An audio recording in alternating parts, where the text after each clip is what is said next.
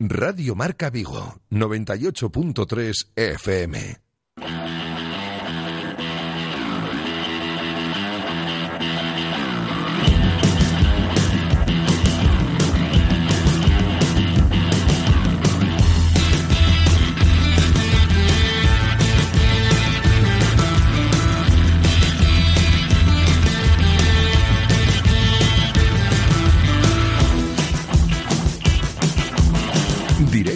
Vigo. José Ribeiro.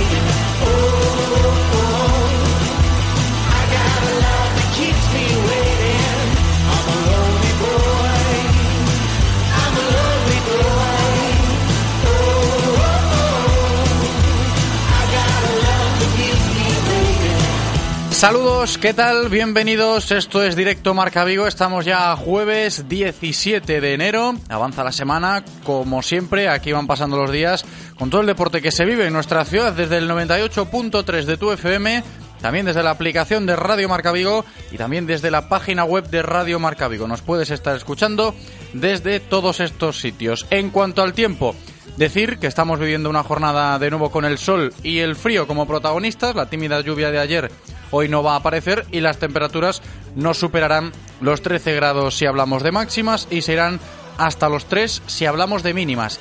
Y en el menú de hoy, ¿qué tendremos hasta las 3 en punto de la tarde? Pues estaremos muy pendientes de la información diaria del Celta, por ahí vamos a empezar hablando de cómo está el equipo de cara al partido del sábado contra el Valencia en Balaídos, hablando de cómo está la situación del mercado de fichajes y de cómo está el colectivo de Peñas en su afán de animar al equipo, ¿no? Este sábado. Por eso va a estar hoy con nosotros el presidente de la Federación de Peñas del Celta, Pepe Méndez, y además también tendremos hoy con nosotros a Vero Boquete, la futbolista gallega que desde ayer forma parte ya de la familia celtista porque va a estar estas próximas semanas entrenando aquí en Amadroa y por eso precisamente enseguida estaremos aquí con ella charlando sobre esta decisión que ha tomado de preparar su nueva temporada ejercitándose aquí en Vigo, de la mano del Real Club Celta.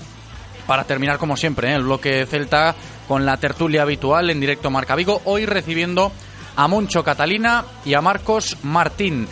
Al margen del Celta, hoy como todos los jueves vamos a hablar de bicis, vamos a hablar de ciclismo con Guillermo Janeiro y hoy nos va a tocar valorar todo lo que nos dejó este pasado fin de semana el Campeonato de España de Ciclocross celebrado aquí en Pontevedra. Vamos a charlar con el presidente de la Federación Gallega de Ciclismo, Juan Carlos Muñiz, que nos cuente pues la valoración desde la perspectiva de la federación y también con una invitada que, que ha hecho un resultado bastante positivo, que ha conseguido una medalla de bronce de aquí de Vigo, Carla Fernández, así que vamos a charlar con ella también. Seguiremos hablando de balonmano, pendientes de cómo el Mecali Atlético Guardés y el Godoy Maceira Porriño se preparan para una nueva ronda de Copa de la Reina, las de Porriño una nueva ronda porque pasaron fase previa y las del Guardes pues comenzando este año la competición Copera este sábado, ¿eh? día 19 tienen cita los dos equipos de balonmano femenino de nuestra comarca y en cuanto al balonmano masculino también vamos a hablar hoy porque estaremos con el presidente de la Federación Española de Balonmano, Francisco Blázquez, para conocer de primera mano pues cómo se está trabajando y avanzando en la organización del Mundial de Balonmano Junior que se va a celebrar este próximo verano aquí en Vigo y en Pontevedra. Para terminar el programa de hoy hablando de tenis de mesa con el presidente del Club de Tenis de Mesa Vigo, Antonio Campo, sobre cómo están retomando la competición tras estas primeras semanas de 2019. Os recuerdo a vosotros que ya sabéis, ¿eh? podéis participar en cualquier momento del programa, ahora que ya sabéis el menú. Si queréis opinar de todo lo que vayamos tratando, podéis hacerlo mediante notas de audio o mensajes de texto en nuestro WhatsApp en el 680 101 642 680 101 642 también vía Twitter ¿eh? os leemos arroba Radio Marca Vigo y os recuerdo También los teléfonos de contacto los tenemos siempre habilitados hasta las 3 en punto de la tarde para cualquier consulta que queráis realizar. El primero de ellos, 986 43 6838 986 43 6838 y el segundo 986 43 6693 986 43 6693 Le damos la bienvenida a Eloy, preparado en cabina para comenzar un nuevo programa. Dice que sí con la cabeza. Espero que vosotros también lo estéis. Directo Marca Vigo. Comenzamos.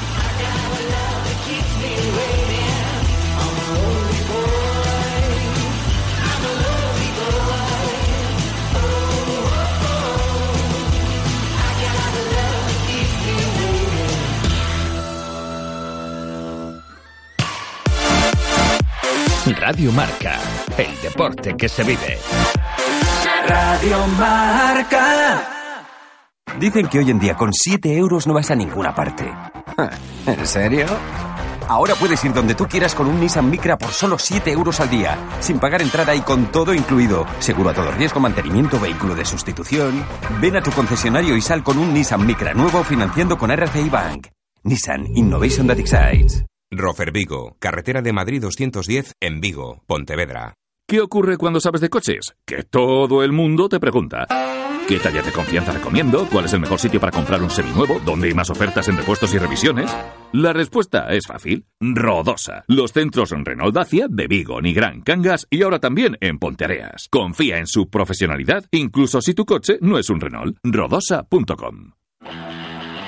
Disfruta de las mejores tertulias del Celta en directo Marca Vigo. El mejor delantero español que hay a día de hoy y que cada vez que, que saca la chistera es capaz de hacer cosas mágicas. En ataque no tenemos que, que inventar nada nuevo porque tenemos dinamita. El, el, problema siempre lo hemos tenido donde lo hemos tenido. El juego del Celta no aparecía por ningún lado, es decir, llevábamos 12 jornadas sin ver un planteamiento pues eh, acorde con los futbolistas que tenemos y yo creo que la decisión es correcta. El cambio de este equipo a, a mejor desde donde tiene que venir desde el banquillo porque creo que con sus defectos el Celta tiene una plantilla interesante para pelear por cosas bonitas. El Celta está apostando fuerte por la cantera, preparando a los jugadores para todo lo que se le puede venir encima siendo jugador profesional y todo esto obviamente tiene unos resultados que a la vista están. Para mí es muy muy positivo que los jugadores vayan con la selección y que jueguen porque redunda en su autoestima y en, y en su fortaleza mental. Subías a la madroga cuando podías, lo veías entrenar, trabajar, recoger los conos, los petos, o sea, una, una actitud encomiable.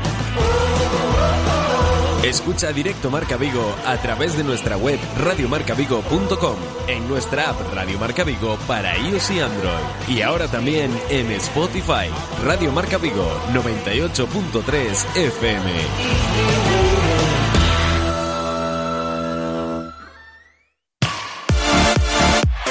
Radio Marca, el deporte que se vive. Radio Marca.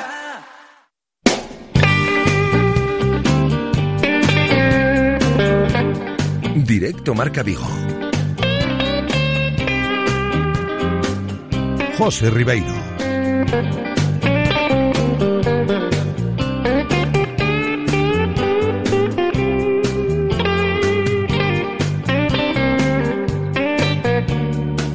Estamos cerquita ya de la una y cuarto de la tarde y antes de meternos de lleno ya con toda la información diaria del Real Club Celta, os voy a comentar una cosa importante. ¿eh? Estos últimos días ya os he comentado que estamos cerquita ya de una nueva edición del segundo salón Bike and Running en el IFEBI. Ayer os comentaba también lo del Motor Show.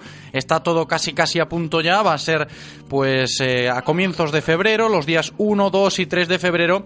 Y hoy toca deciros que si queréis participar en una de esas carreras populares Gali Expo Running 5 y 10 kilómetros que organizan también en el evento, pues no lo dudéis, ¿eh? porque están ya las inscripciones abiertas. Podéis inscribiros en cualquier carrera, en la de Canicross, que es novedad, y también en la de Running Popular de 5 y 10 kilómetros. Insisto, en championshipnorte.com. Sin duda, evento más que atractivo, ¿eh? de la mano de Gali Expo, Bike and Running en este segundo salón. Inscripciones ahí, championshipnorte.com. Todo a punto ¿eh? para esos días 1, 2 y 3 de febrero en el IFEBI.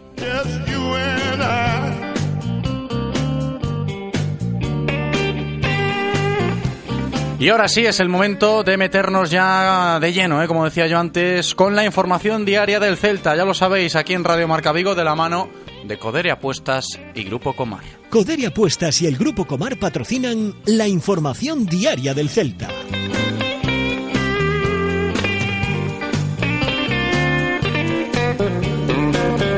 Un Celta que esta mañana continuaba con la preparación del partido del sábado contra el Valencia.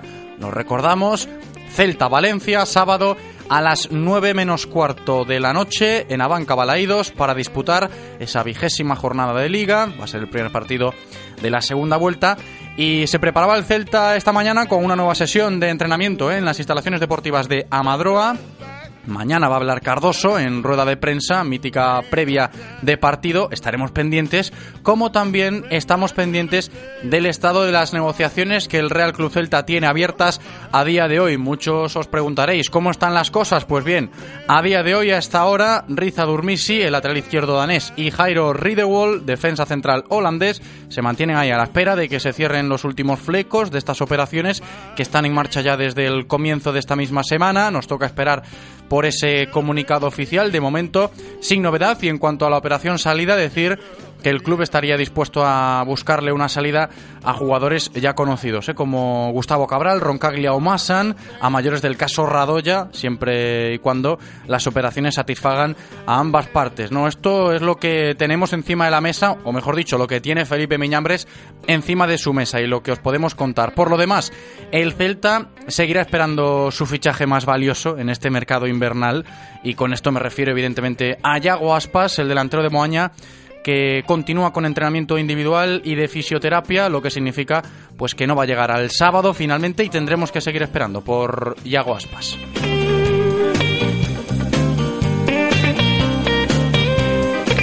Y hoy se habla y mucho de fútbol femenino aquí en Vigo y sobre todo en el Celta, porque Vero Boquete, la jugadora gallega de Santiago de Compostela, estará en Vigo para entrenar a lo largo de las próximas semanas aquí en las instalaciones deportivas de Amadroa con el objetivo de prepararse para su nueva aventura futbolística en la MLS americana, una futbolista que para muchos sigue siendo la gran referente del fútbol femenino español, ganó la Champions League con el Frankfurt, jugó en el Bayern de Múnich, en el PSG, viene de probar suerte en la Superliga China y como digo, pues el Celta la va a acoger en sus instalaciones estas próximas semanas. Por eso, para valorar todo esto, hoy la tenemos con nosotros aquí, en Radio Marca Vigo. Vero Boquete, ¿qué tal? ¿Cómo estás? Hola, muy bien, ¿qué tal? Bienvenida, es noticia tu nombre aquí en Vigo en el día de hoy, cuando conocíamos ayer por la tarde que estas próximas semanas vas a estar por aquí entrenando con el Real Club Celta. ¿Cómo ha surgido todo esto? Bueno, pues eh, ha surgido porque tengo amistad con, con algunos de los entrenadores de, de, las categorías base, concretamente con, con el entrenador del, del infantil B, y, y, bueno, como él viene desde Santiago, pues eh, me parecía una idea fantástica y para mí, pues eh, en esta etapa, digamos, antes de, irme para Utah, el poder prepararme con, con algunos de los mejores chavales que tenemos en Galicia, pues... Eh, era fantástico. Uh -huh. Es decir, que va a entrenar Verboquete con categorías inferiores del Real Club Celta. Así es, así es. Ayer mismo entrené con, con el cadete A y, y bueno, pues en, en, las próximas semanas eh, iré al menos uno o dos días a, a la semana e intentaré ponerme ponerme a tono. Me, me van a exigir muchísimo porque la verdad es que el nivel es, es altísimo pero pero me viene muy bien. Uh -huh. Oye, es un prestigio también para el Real Club Celta tener a Vero Boquete entrenando estos próximos días eh, aquí en las instalaciones deportivas de Amadroa. ¿Qué te han parecido, no, las instalaciones del, del Real Club Celta? Vero, no sé si es la primera vez que te has pasado por aquí o que vas a estar por aquí. Sí, era la primera vez que, que estaba en Amadroa y, y, bueno, la verdad es que a todos nos gustaría que, que todas las instalaciones eh, fuesen mejores o más grandes, pero yo creo que, que, el Celta tiene buenas instalaciones y sobre todo que con ellas hacen un, un muy buen trabajo. Uh -huh. Pero sí que es cierto que quizás habría sido necesario un poquito más, ¿no? Estamos ahí en la pelea para seguir aumentando esas instalaciones, pero bueno, satisfecha de todas formas, ¿no, Vero? Sí, claro, yo satisfecha eh, de, bueno de lo que me encontré allí y sobre todo también de, del trato desde que llegué fue de, fueron todas facilidades y una bienvenida pues muy muy cariñosa, muy acogedora y así siempre te encuentras muy a gusto. Y aprovechando esta noticia que hoy comentamos contigo, eh, evidentemente, en nombre propio de este hecho noticioso, Vero Boquete entrenando con el Real Club Celta estas próximas semanas, ya desde ayer, pues conocer un poquito mejor a la Vero Boquete futbolista, ¿no? Porque esa trayectoria ya es bastante contrastada y ahora vas a continuar al otro lado del charco, ¿no? Pero sí que es cierto que, bueno, las experiencias yo creo que son bastantes, ¿eh, Vero? Evidentemente ganando Champions League, jugando ya en la Superliga China. No sé si te ha marcado mucho esto de, de jugar en el país asiático recientemente. Bueno, me ha marcado porque ha sido lo más diferente, tanto a nivel cultural como a nivel profesional. Ha sido pues todo un, reto y, sin duda una experiencia de vida que, he disfrutado pues eh, mucho. Eh, para mí ha sido una experiencia fantástica, pero bueno, eh, he puesto punto de final a aquello y ahora me voy justo al otro extremo que, es que los Estados Unidos, a, volver a disfrutar de una liga pues muy profesional y muy competitiva. Allí a la MLS femenina con el Utah, no sé si tienes referencias del club a donde vas a ir precisamente entrenándote aquí en Amadroa de cara a esa nueva temporada allí en los Estados Unidos. Sí, tengo referencias porque bueno viene de, formarse no hace mucho y, es un equipo que ha entrado a, lo grande, está dentro de, del club Salt City también a nivel masculino. Y, y, bueno pues tenemos jugadoras que además ya, he coincidido en mi carrera en otros países con, con algunas de ellas y con una entrenadora inglesa que, que también llevo años eh, siguiendo y bueno enfrentándome a ella pero que que además me gusta mucho su estilo y bueno, el objetivo es intentar luchar por el título. A eso voy, eh, hace unos años en mi otra etapa allí pues se me escapó la en esa final a penaltis uh -huh. y, y, bueno, poder quitarme esa espinita es al menos lo que lo que me ha llevado de vuelta. Ojalá que así sea, ¿eh? que te sirva de mucho tu estancia aquí estos próximos días en Vigo, en Amadroa, preparándote bien para ese reto. Y también tengo que aprovechar que estamos charlando hoy aquí contigo, Vero, para hablar de fútbol femenino, ¿no? Y una figura como tú en, en el mundo del fútbol femenino, pues evidentemente tendrá su opinión más que contrastada, ¿no? ¿Cuánto ha cambiado esto o cómo lo ves tú desde que tú empezaste a jugar al fútbol a lo que vivimos ahora, a día de hoy, Vero? Pues ha cambiado muchísimo, muchísimo, porque ahora ya no sorprende que haya niñas jugando, ni en equipos mixtos, ni en equipos eh, solo femeninos. Eh, yo creo que a nivel social está mucho más aceptado y el nivel del fútbol femenino cada vez es mejor. Y es mejor porque cada vez hay mejores condiciones para nosotras. Yo me fui de aquí porque no podía ser profesional en mi país y, y para poder estar en el máximo nivel tenía que salir, para encontrar también las mejores condiciones tenía que estar fuera y eso en los últimos años ha cambiado. Cada vez el fútbol femenino tiene más prestigio, cada vez, eh, como digo, es de más nivel y, y sobre todo el, el compromiso tanto de instituciones como de la federación, como como de los propios clubes que, que por fin se han decidido por, por tener femenino, uh -huh. hace que, que, tengamos mejores condiciones y sin duda en los próximos años España será un referente también a nivel absoluto. Esperemos que así sea. Vero, fíjate que aquí en Vigo, cuando hablamos de fútbol femenino, precisamente este año, pues nos encontramos con tres clubes referentes en la categoría de plata, la segunda categoría del fútbol femenino nacional, es decir, en segunda división, y muchos son los que piensan, caray, si tenemos al Sardoma, al Valladares y al Matamá ahí casi casi en el fútbol femenino de élite, se acuerda mucha gente de lo del equipo femenino del Celta, ¿no? Yo creo que es buena ocasión para comentarlo hoy contigo, a ver si pronto se puede dar esto, Vero, ¿tú cómo lo ves? Sí, yo creo que evidentemente sería fantástico porque porque el Celta es uno de los grandes clubes de referencia en Galicia sin duda y también a nivel español, entonces poder contar con un equipo femenino sería muy muy bueno para todo el fútbol femenino gallego.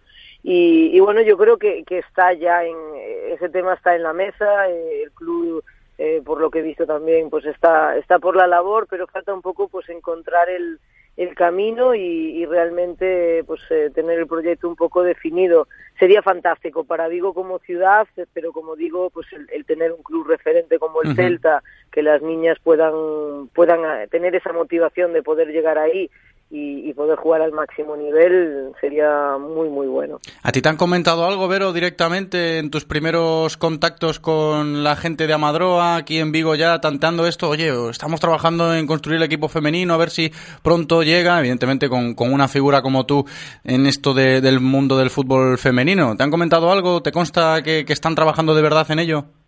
Bueno, hemos hemos hablado evidentemente porque al final también es un tema que, que a mí me interesa, claro. siempre que sea a favor del fútbol femenino, pues eh, y, y, bueno, saben que también para cualquier cosa que necesiten y pueda ayudar estaré ahí, pero como digo, sí sé que, que eso está en mente, que eso es un tema que, que se habla en el club y, bueno, es encontrar un poco el momento y, la forma de poder hacerlo.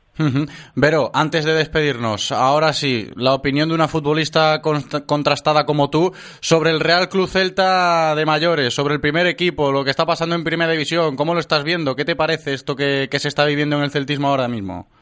Bueno, pues eh, ahora mismo no, no es el, el, mejor momento sin duda. Eh, esperemos que, a partir de, del sábado vuelvan un poquito los, los buenos resultados, pero estamos viendo que, que, este año hay muchos equipos también que, que no lo están pasando nada bien. Eh, al final eh, tú empiezas las la, la, temporada con unas expectativas y, y luego donde realmente se deciden las cosas es en el campo. Eh, yo creo que, al final la temporada es muy larga. Este mes de enero, eh, que hay muchos partidos, es, eh, fundamental el, cambiar un poquito la dinámica y, y, ojalá pues este 2019, cuando termine, podamos decir que, que, es bueno para el Celta. Esperemos que sí. ¿eh? Vero Boquete, muchísimas gracias por atendernos estos minutos en el programa de hoy y disfruta mucho estas próximas semanas entrenando en las instalaciones deportivas de Amadroa. Un abrazo, Vero.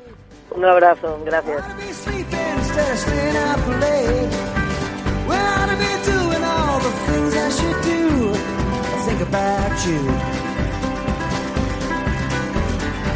Ahí estaba la gran Vero Boquete hoy en Radio Marca Vigo, que va a ser una más de la familia celtista estas próximas semanas y seguro que estará pendiente, como nos ha comentado, de que el Celta pueda revertir la situación por la que está pasando este sábado en Abanca Balaidos ante el Valencia Club de Fútbol y precisamente el propio vestuario del conjunto celeste es consciente de ello, ¿no? Haciendo alusión al mensaje que esta semana lanzaba el capitán Hugo Mayo en rueda de prensa. Bueno, nosotros queremos que, la afición nos apoye, ¿no? Eh, está claro que nosotros somos más fuertes con, con, nuestra gente.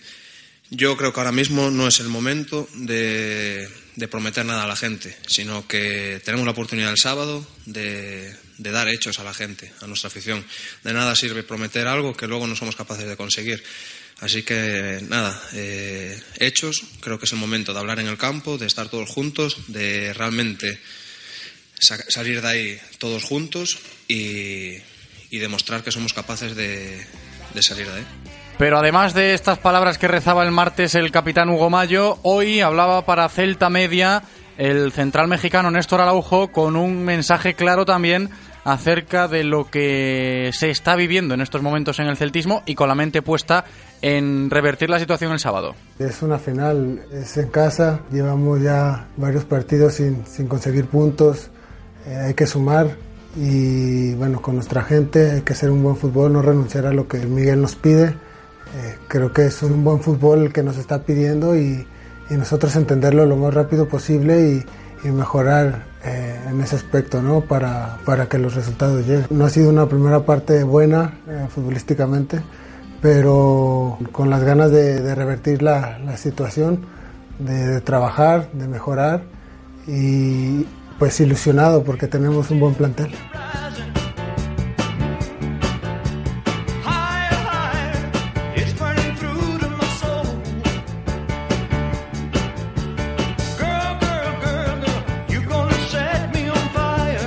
Y no solo hay que quedarse con esas palabras de Néstor y las de Hugo que escuchábamos antes también, sino con el afán que están poniendo las peñas del Celta para que este bache por el que está pasando el equipo se pueda superar. Por eso, hoy volvemos a comentar lo que se está trabajando en los colectivos de peñas del Celta con vistas al encuentro del sábado contra el Valencia y para ello saludo ya al presidente de la Federación de Peñas del Real Club Celta, Pepe Méndez. ¿Qué tal, Pepe? ¿Cómo estás?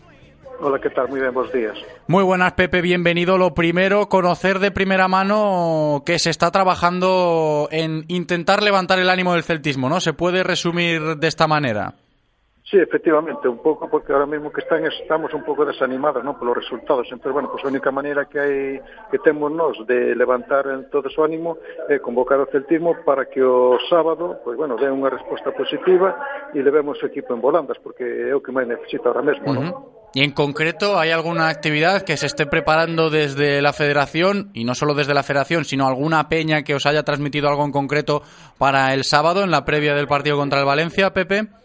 Sí, sí, vamos a ver, pero sí alternativa que ahora mesmo pois que está que se está plantexando a través das peñas, pero bueno, pois isto normalmente cando cando surden as ideas, pois algunha peña pois lanza idea e ademais pois van apoiando, pois é de que como non hai tempo material para organizar nada, pois bueno, pois sentar ás, ás 8 da tarde no estadio e xa no calentamento pois estarse animando animando xa os xogadores, non? E dándolles apoios para que eh, vexan que nós non llevamos a fallar para que non nos fallen eles. Uh -huh. Entón, bueno, isto é o que máis ou menos o que se está pretendendo ahora mismo, non dar apoio total xa desde as 8 da tarde. Despois, durante o partido, bueno, pues, sen deixar de animar, porque, des, lóxicamente, eh, o resultado, o sea, o resultado, o gol pode, pode vir en calquer momento, e entón, bueno, pois pues, deixar todo en plan negativo que non se xa negativo, senón que podamos, eh, sin caso de que se dera esa circunstancia, pois pues, seguir apoiando, non? Hasta, hasta, o minuto, hasta que pito o árbitro final. Uh -huh.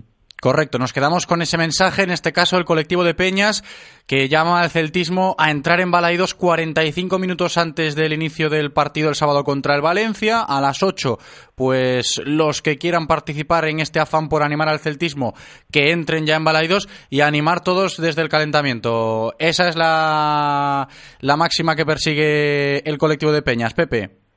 Sí, efectivamente, no, a máxima sería independentemente despois que a xente, pois que non de querer, estuvera sempre apoiando desde o minuto 1 hasta que pito o árbitro final, porque vamos van a necesitar, e non xa non só neste partido, non que crear un ambiente, xa crear ambiente para os próximos partidos, non? Porque bueno, tamén é importante, non é só un, eh, nos uh -huh. nos a liga nos queda toda a segunda volta, entón, bueno, pois eh crear ese ambiente que tamén é importante, non, para que a xente este se enganche.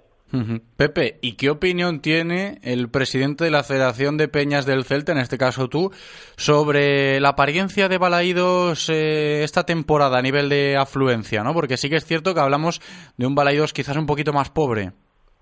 Sí, efectivamente, os datos están aí, non? E os resultados non, non, non, non nos engañan. Eh, cada vez perdemos perdemos máis areiros, eh, menos aficionados no estadio, e, bueno, habrá moitas circunstancias, pero, bueno, eh, nos, nos desde logo, pois, pues, o que tratamos é de que eso non decaiga, e de por sí, bueno, pois, pues, moitas veces o boca a boca, que é o que máis influye, pois, pues, as propias peñas, os propios peñistas, pois, estamos inculcando, non? Ao, aficionado que se anime a acudir a Baleidos, porque, lóxicamente, uf, eh, algo está fallando e non sabemos, bueno, tampouco sei o cal é o motivo, pero bueno, que habrá moitos e todos e todos creo que eh, bueno, pues justificados o mellor ou non, pero bueno, eh, estamos vendo que o celtismo está está aloxándose de baleiro, non? E eso sí que é negativo. Eso uh -huh. que ainda se, eso se, moi moi moi moi negativo xa, non? Porque eh unha masa social como a nosa eh, pues, debería, debería de responder, non? Sí, no, está claro, ¿no? Y no sé si por parte de la federación se le puede, no exigir, evidentemente, pero sí pedir un poquito más a, al Celta en ese aspecto. ¿Está trabajándose algo relacionado con esto a nivel de relación federación y club para subsanar este problema? No, a verdade, a verdade é que non, porque, bueno, lóxicamente nós temos as reunións de principio de tempada, e, bueno, aí, pues, bueno, onde se tratamos todo, onde falamos todo, onde procuramos, bueno, pois, eh, digamos, corrixir errores eh, de, de, da tempada para mellorar a seguinte, pero, bueno, xa despois, posteriormente, bueno, pois, o único que temos foi reunións con tema de seguridade, con tema de, de normativa, que, bueno, que tamén, eh, eso tamén influye, pero sí o que a nivel de valorar e, digamos, Eh, sacar conclusións ou idear algo para que a xente non, non, non, non nunca tivemos reunión co clube nese aspecto, a verdade mm. que non. Pero, Pepe, bueno, mellor, una... eh, sí, perdona. Clube, sí, eu penso que o clube tamén estará valorando tamén eh, os pros e os contras, non? De porque mm. a xente non ha Debería. Uh -huh. Debería. E que entonces vamos, a sería o colmo, non? Se non, se non analizan eh, a non asistencia de, de, aficionados. No, porque el problema es, es importante cuanto menos. ¿eh? Y una última reflexión antes de despedirnos, Pepe, ahora sí, en lo futbolístico, a la hora de, de valorar lo que está pasando desde tu perspectiva con, con, este Celta de Miguel Cardoso a nivel de resultados en los últimos partidos, ¿no? Porque escuchamos a los jugadores que les toca hablar en el campo, que no pueden prometer nada eh, simplemente con palabras, sino con hechos y todos intentando también reanimar un poquito, pero con resultados. No han llegado. ¿Qué, qué te está pareciendo este Celta, Pepe? Pois ese é o problema do que falamos ao principio, non, o pesimismo, non, porque lóxicamente, claro, os xogadores ao fin e ao cabo son os que teñen, os que evitan que o balón entre ou son os que marcan os goles para que para, para a victoria.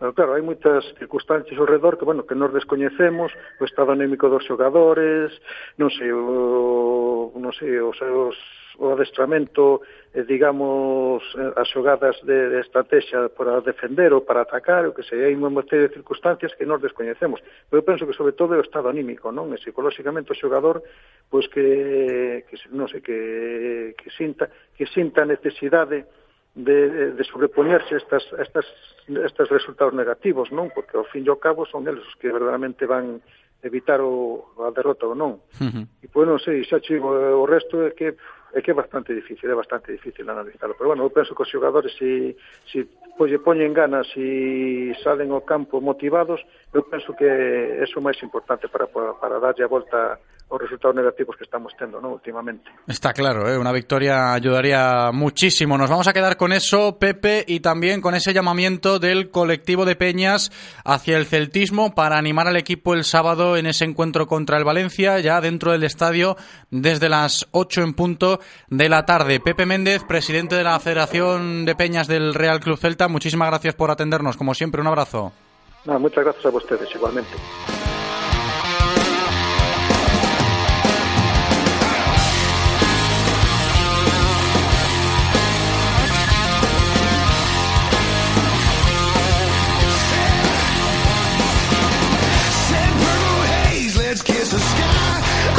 Opinión de la Federación de Peñas del Celta, ¿eh? que hemos contrastado en el día de hoy con su presidente, con Pepe Méndez, y todos quieren ir remando hacia la misma dirección, juntos, equipo y afición, que yo creo que ese puede ser el, el mensaje para encontrar la fórmula del éxito y revertir esta situación negativa por la que está pasando el Real Cruz Celta.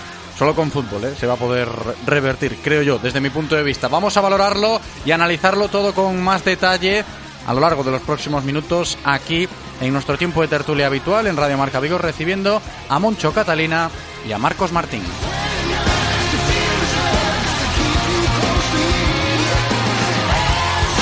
Las tertulias del Celta en Radio Marca Vigo.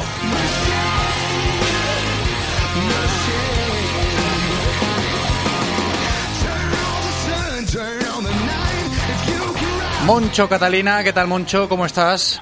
Muy buenas tardes, José. Buenas tardes, bienvenido. También estará Marcos Martín enseguida con nosotros. Lo primero, sobre la mesa tenemos, básicamente porque es lo que hemos comentado ahora mismo y lo que hemos escuchado en palabras también de jugadores, ¿no? Ese mensaje o ese objetivo que persigue un poco el celtismo para olvidarse de estos días malos, malos, malos, ¿eh, Moncho? Sí, eh, a ver, el, el problema de, de, de, llamar al celtismo en las malas es que te recuerda, el propio celtismo te recuerda que ocurren las buenas, ¿no? Eh, y estamos ante una situación de clara descomposición a nivel local, a nivel social, en, en el Celta. Es evidente que eh, la gráfica de, asistencia a balaídos y de, bueno, digamos, digamos el componente psicológico y, de pasión, ¿no? Del celtismo va, va a menos. Y claro, el, el, problema es que cuando tienes que tirar de eso en, en las circunstancias malas, eh, todo el mundo te dice, ¿no? Yo estoy cansado de hablar con gente del, del Celta que, que, que, que, está cansada de que se acuerden del, del aficionado en cuando, cuando van las cosas mal, ¿no? Y, y fíjate, una conversación reciente que tenía con un abonado al Celta que me decía, y tiene toda la razón, ¿no? Y quería compartirlo con vosotros. ¿eh? Uh -huh. El año que ascendimos, el año que ascendimos eh, era todo lo contrario, era un, un proyecto deportivo que todavía era muy humilde a nivel de presupuestos, tirando con gente de la casa, con un futuro prometedor, pero, pero más basado en lo deportivo que en lo económico y en lo social. Pero el celtismo eh, tenía una salud que parecía que, que, que, que el, a poco que se hiciera por parte del club de revitalizar ese, esa capacidad que habíamos tenido de enganchar otra vez a la gente joven a Balaídos, a poco que se hiciera, pues tendríamos entradas de 22, 23 mil personas tranquilamente, ¿no? Porque ese año, el año del ascenso y el primer año en primera, la verdad es que funcionaba muy bien, ¿no? Todo eso se ha ido al garete, no ha habido una política de, de captación de abonado y de mantenimiento de abonado y de tratar de, pues bueno, de, de apostar por eso por parte del club. Claro, ahora es complicado en las malas, eh, pues intentar intentar que el celtismo vuelva a apoyar al, equipo. Fíjate que, Moncho, a la hora de escuchar ese argumento, esa historia, esa opinión de, un abonado del Celta, amigo tuyo, que te lo ha contado, y, seguro que, que mucha gente que nos escucha pensará igual. Se te puede venir a la cabeza una pregunta que hombre, puede resultar un tanto incómoda, pero también es eh, valorable su respuesta, ¿no? Si el Real Club Celta se ha convertido en un club elitista, ¿no? O un poco más elitista a, a, tener en cuenta, pues, cómo era en el pasado no hace mucho a nivel de masa social y, toda esta preocupación que hay, y lo hemos comentado hace nada, hace unos minutos aquí en Radio Marca con el presidente de la Federación de Peñas del Celta, que es una evidencia, ¿no? Esa preocupación sobre el estado de Balaídos en las gradas. Marcos Martín ya está con nosotros para sumarse a la tertulia. Marcos, ¿qué tal? ¿Cómo estás? Hola, muy buenos, José, ¿qué tal? Bienvenido. También eh, estábamos aquí hablando, Moncho y yo, ahora de ese problema social que tiene el Celta, ¿no? Porque estamos en una semana delicada, eh, lo venimos comentando muchos días, sobre todo porque los resultados no llegan, porque vemos que el equipo quizás se está viniendo un poquito abajo, ahí rozando los puestos de descenso, no lo podemos olvidar, pero esto ha motivado, pues, esos mensajes de ánimo por parte del club en redes sociales, ese mensaje del colectivo de Peñas de animar al equipo el sábado antes del partido. Escuchamos a los propios jugadores esta semana, Hugo porque salió en rueda de prensa y Néstor porque ha hablado para los medios oficiales del club, también lanzar ese tipo de mensajes y Moncho nos comentaba que el problema quizás viene de atrás, ¿no? Y es un poquito más mayor de lo que parece, ¿no? A nivel social y, y de la problemática que tiene el Celta en este sentido, ¿no? De, de hacer estos llamamientos en las malas.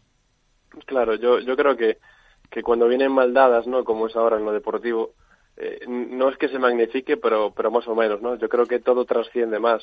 Eh, yo, por ejemplo, que yo recuerde que aquí en, en Radio Marca, pues eh, siempre se dijo, o por lo menos por mi parte, que, que el trato del club con, para con los aficionados y con la prensa, es decir, esa parte de la comunicación externa, pues que siempre fue de mal en peor, ¿no? Uh -huh. y, y, y no es una cosa de las últimas semanas, ni, ni el último mes, y tampoco de la última temporada, ¿no?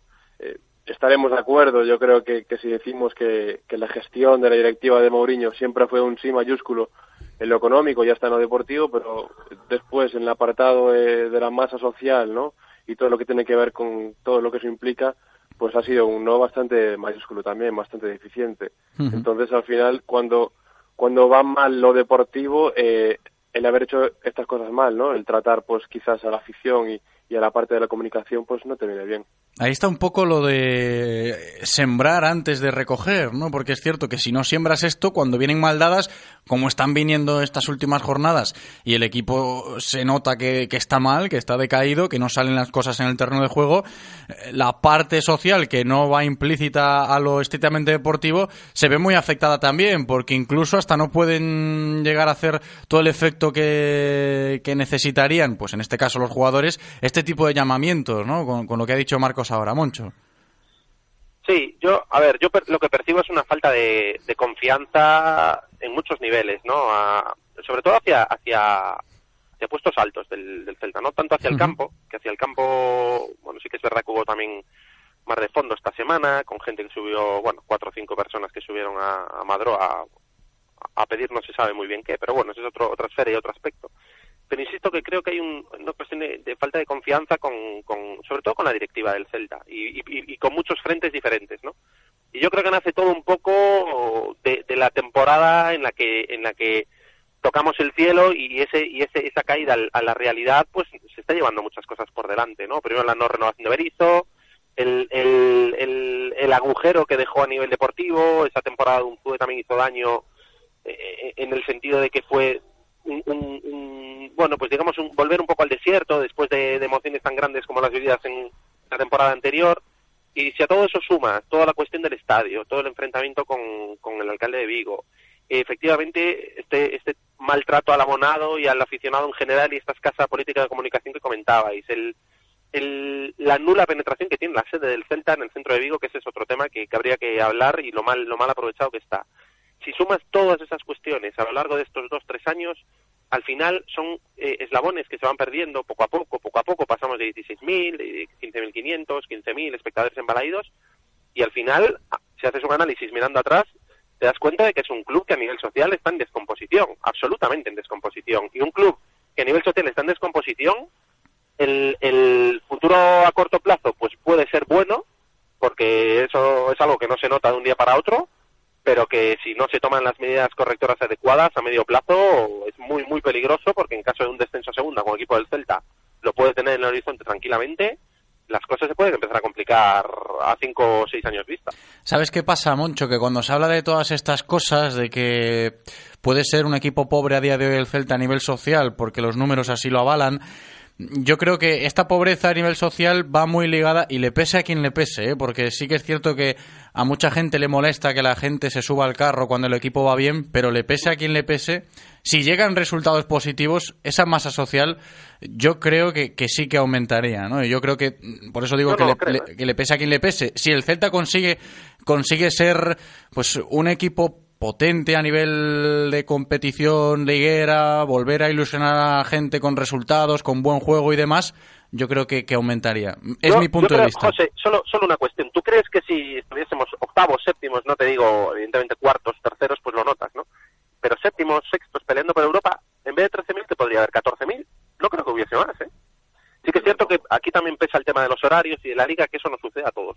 Eso le pasa a todos los campos, pero evidentemente comparativamente y teniendo en cuenta que los horarios más o menos, sí que es verdad que se han cebado un poco con el Celta este año, pero que... por cierto, Moncho, ahora que dices lo de los horarios, permíteme hacer un paréntesis, que así aprovecho Y, lo, y lo comento. Es noticioso, es actualidad, se acaba de publicar por parte de la Liga de Fútbol Profesional.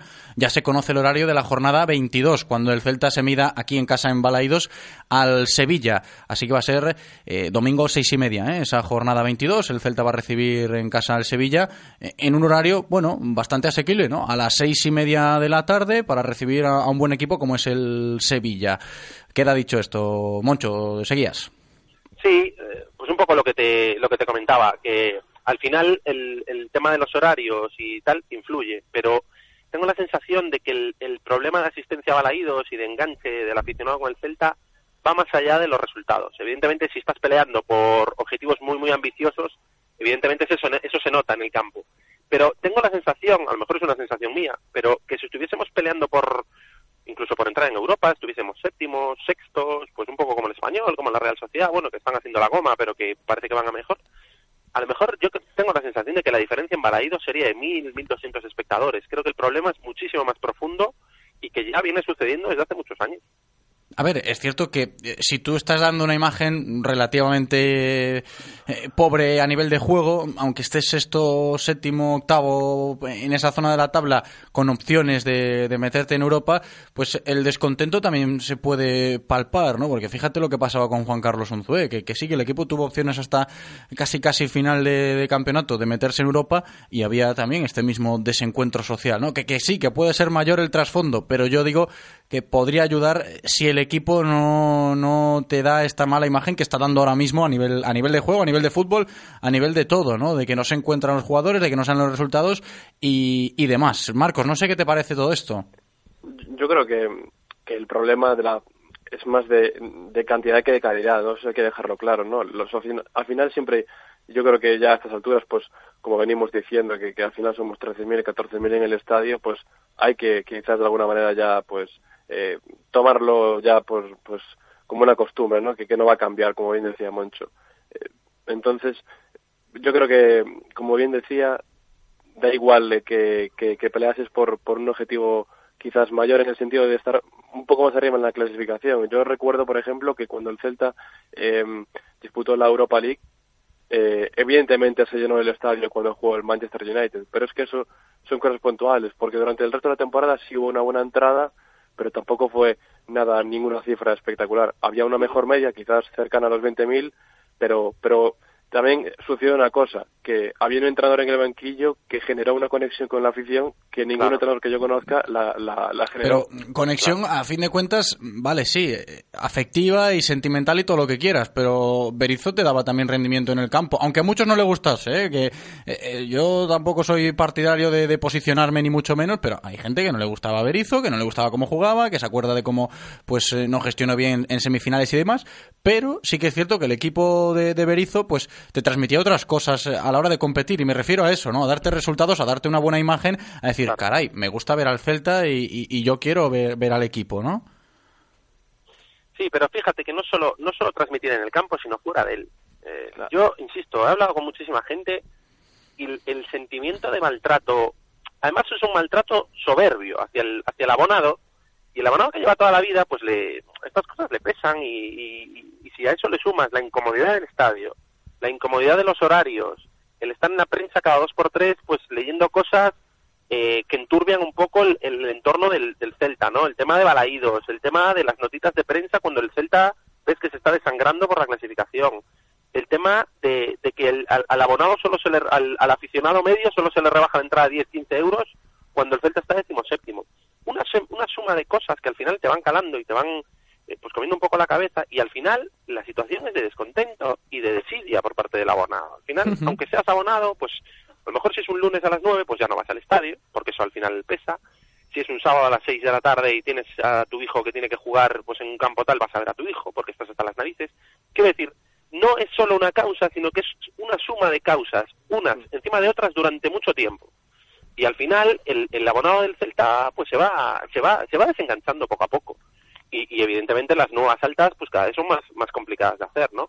En ese sentido, yo no, algún día tenemos, tendremos que reflexionar y hacer un debate sobre qué pasa con esos 20.000 abonados supuestos que hay, que hay anotados en, en, Casa Celta, porque a mí me parece increíble que de 20.000 abonados solo vayan eh, 13.000, 14.000 personas al campo, uh -huh. habiendo vendido entradas. Yo, ahí algo, algo, algo pasa porque la mayor parte de los, de los estadios que, o de los clubes que tienen 20, 25.000 abonados, como mínimo la entrada suele ser esa.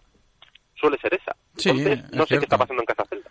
Eh, es, es una política menos, muy mejorable. Sí, muy mejorable, iba a decir yo ahora, ¿no? Cuanto menos mejorable eh, esa política y la cuestión de decir, bueno, eh, esa cifra de abonados eh, no se ajusta un poco a la realidad que, que, se ve día a día cada vez que el Celta juega como local. Y vuelvo a recordar, a nivel de horarios, los próximos partidos embalaídos eh, son relativamente buenos. El del sábado es sábado por la noche, 20.45, 9 menos cuarto, eh, este próximo sábado, día 19 de enero, contra el Valencia, que, que es un rival, pues en teoría atractivo. Luego el Celta tiene que jugar fuera en la jornada 21 el próximo domingo, día 27 de enero, contra el Real Valladolid. Se juega fuera, no, no importa relativamente si lo quieres ver por la tele, pues domingo por la mañana. Y luego ya a nivel de, de afición del Celta local de nuevo, lo que yo comentaba antes, que se hacía oficial esta mañana, eh, la jornada 22, cuando el Celta juegue ese domingo 3 de febrero eh, a las seis y media de la tarde, ¿no? Contra el Sevilla. Entonces yo creo que son dos partidos ahora que vienen para jugar en casa contra rivales, sí, de, de entidad, pero con lo de los horarios que para muchos es una, uh, una excusa, ¿no? Pero un inconveniente más a tener en cuenta en, en estos aspectos deficientes a nivel de, de seguir al Celta, pues que, que, está relativamente bien, ¿no? Lo del Valencia y el Sevilla en horarios asequibles en teoría y veremos, ¿no? Pero yo creo que, que, se va a alargar más todavía esta temporada porque, insisto, si el Celta no levanta cabeza, estos problemas se van a agravar mucho más y, y yo quiero pensar un poco en la cuestión que le hacía antes a Moncho, Marcos, y te la planteo, te la planteo a ti, Moncho, puedes participar también, ¿eh? eh lo digo con Marcos ahora, pero luego abrimos este debate de, de si el Celta se ha vuelto un, club elitista en este aspecto, ¿no? Porque para muchos puede darle esa sensación. Decía, el trato hasta grosero con, con un abonado de toda la vida, ¿no? Que habrá casos y casos pero sí que desde fuera pues te puede dar esta sensación, insisto, buscando un argumento al problema de, la imagen de la, de la masa social de, del Celta. Marcos. Sí, eh, yo, creo que hay demasiado silencio, ¿no? Y, cuando hay silencio hay desinformación. Eh, el otro día lo pensaba, ¿no? Cuando, cuando dijiste para entrar y hablar en la radio, pensaba, ¿cuándo fue la última vez que, que habló Miñambres? Yo no me acuerdo, fue, fue la no temporada pasada, pero claro, se ha roto esa, esa rutina protocolaria de cada temporada, pues dos, Claro, tres sí. comparecencias del director deportivo, que bueno, se ha perdido esta, no sé por qué. Pues todo eso molesta, ¿no? Porque si además eh, ya los medios generalistas, eh, yo lo digo por mi experiencia aquí en Madrid, pues no hablan eh, prácticamente más allá de los tres grandes clubes que tenemos en España ahora mismo, que son Barça, Madrid y Atlético, eh, cuando tú ya ni siquiera ofreces eh, pues entrevistas a los medios de comunicación locales o pues o más eh, generales en- de toda España, es imposible que se hable de ti, aunque sea un poco. Entonces, eh, yo creo que eso, al final, aparte de que nos pueda molestar a nosotros porque es nuestro trabajo, le molesta al aficionado, pero al final, eh, quien más hace daño, quien más daño hace a sí mismo es el Celta.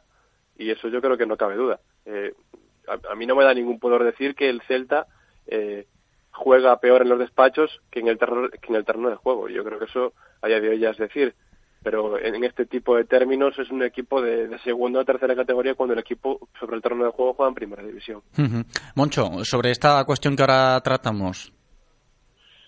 Sí, yo, yo insisto, tengo la sensación de que para la directiva el aficionado es un mal necesario, eh, pero es un mal, al fin y al cabo. Eh, te fijas, cualquier, cualquier manifestación que en otro club es algo rutinario y es algo normal, pues que los jugadores salgan en rueda de prensa cada cierto tiempo.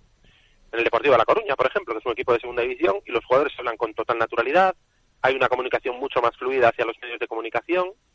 En Vigo cada vez el- la, la opacidad es mayor, el secretismo es mayor, solo, solo hay comunicaciones en base a notas de prensa de cuestiones totalmente extradeportivas. Parece que lo, lo, lo, lo que es lo que es el corazón de un club, que es el rendimiento deportivo, da la sensación de que, de que iba a decir en Plaza España, en, Calle del Príncipe, es lo menos importante al final. Porque a ti como aficionado y como usuario y como lector de prensa y como consumidor de, medios de comunicación, al final te da la sensación de que la directiva nunca habla del rendimiento deportivo, nunca no sale el director deportivo a hablar del- de cómo va el equipo, no el tema de fichajes muchísimo menos.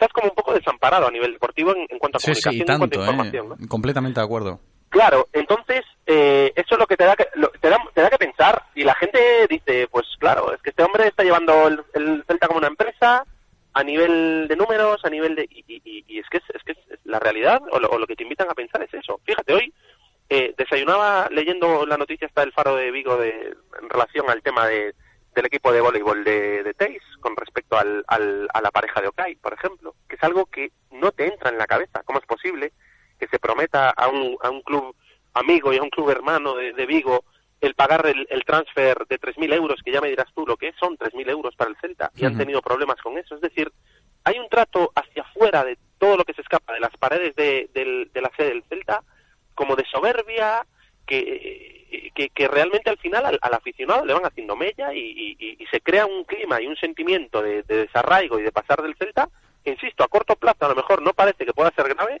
pero que a medio y largo plazo esto descapitaliza a nivel social a un equipo y, se lleva todo por delante. Sin duda tener muy en cuenta todo esto ¿eh? que estamos comentando en el día de hoy. Nos estamos alejando un poco de lo estrictamente futbolístico. Lo comentaremos también porque queda poquito ya para que el Celta vuelva a jugar y tenga una nueva oportunidad de darle la vuelta a esto, al menos en la competición doméstica. Esperemos que con una victoria.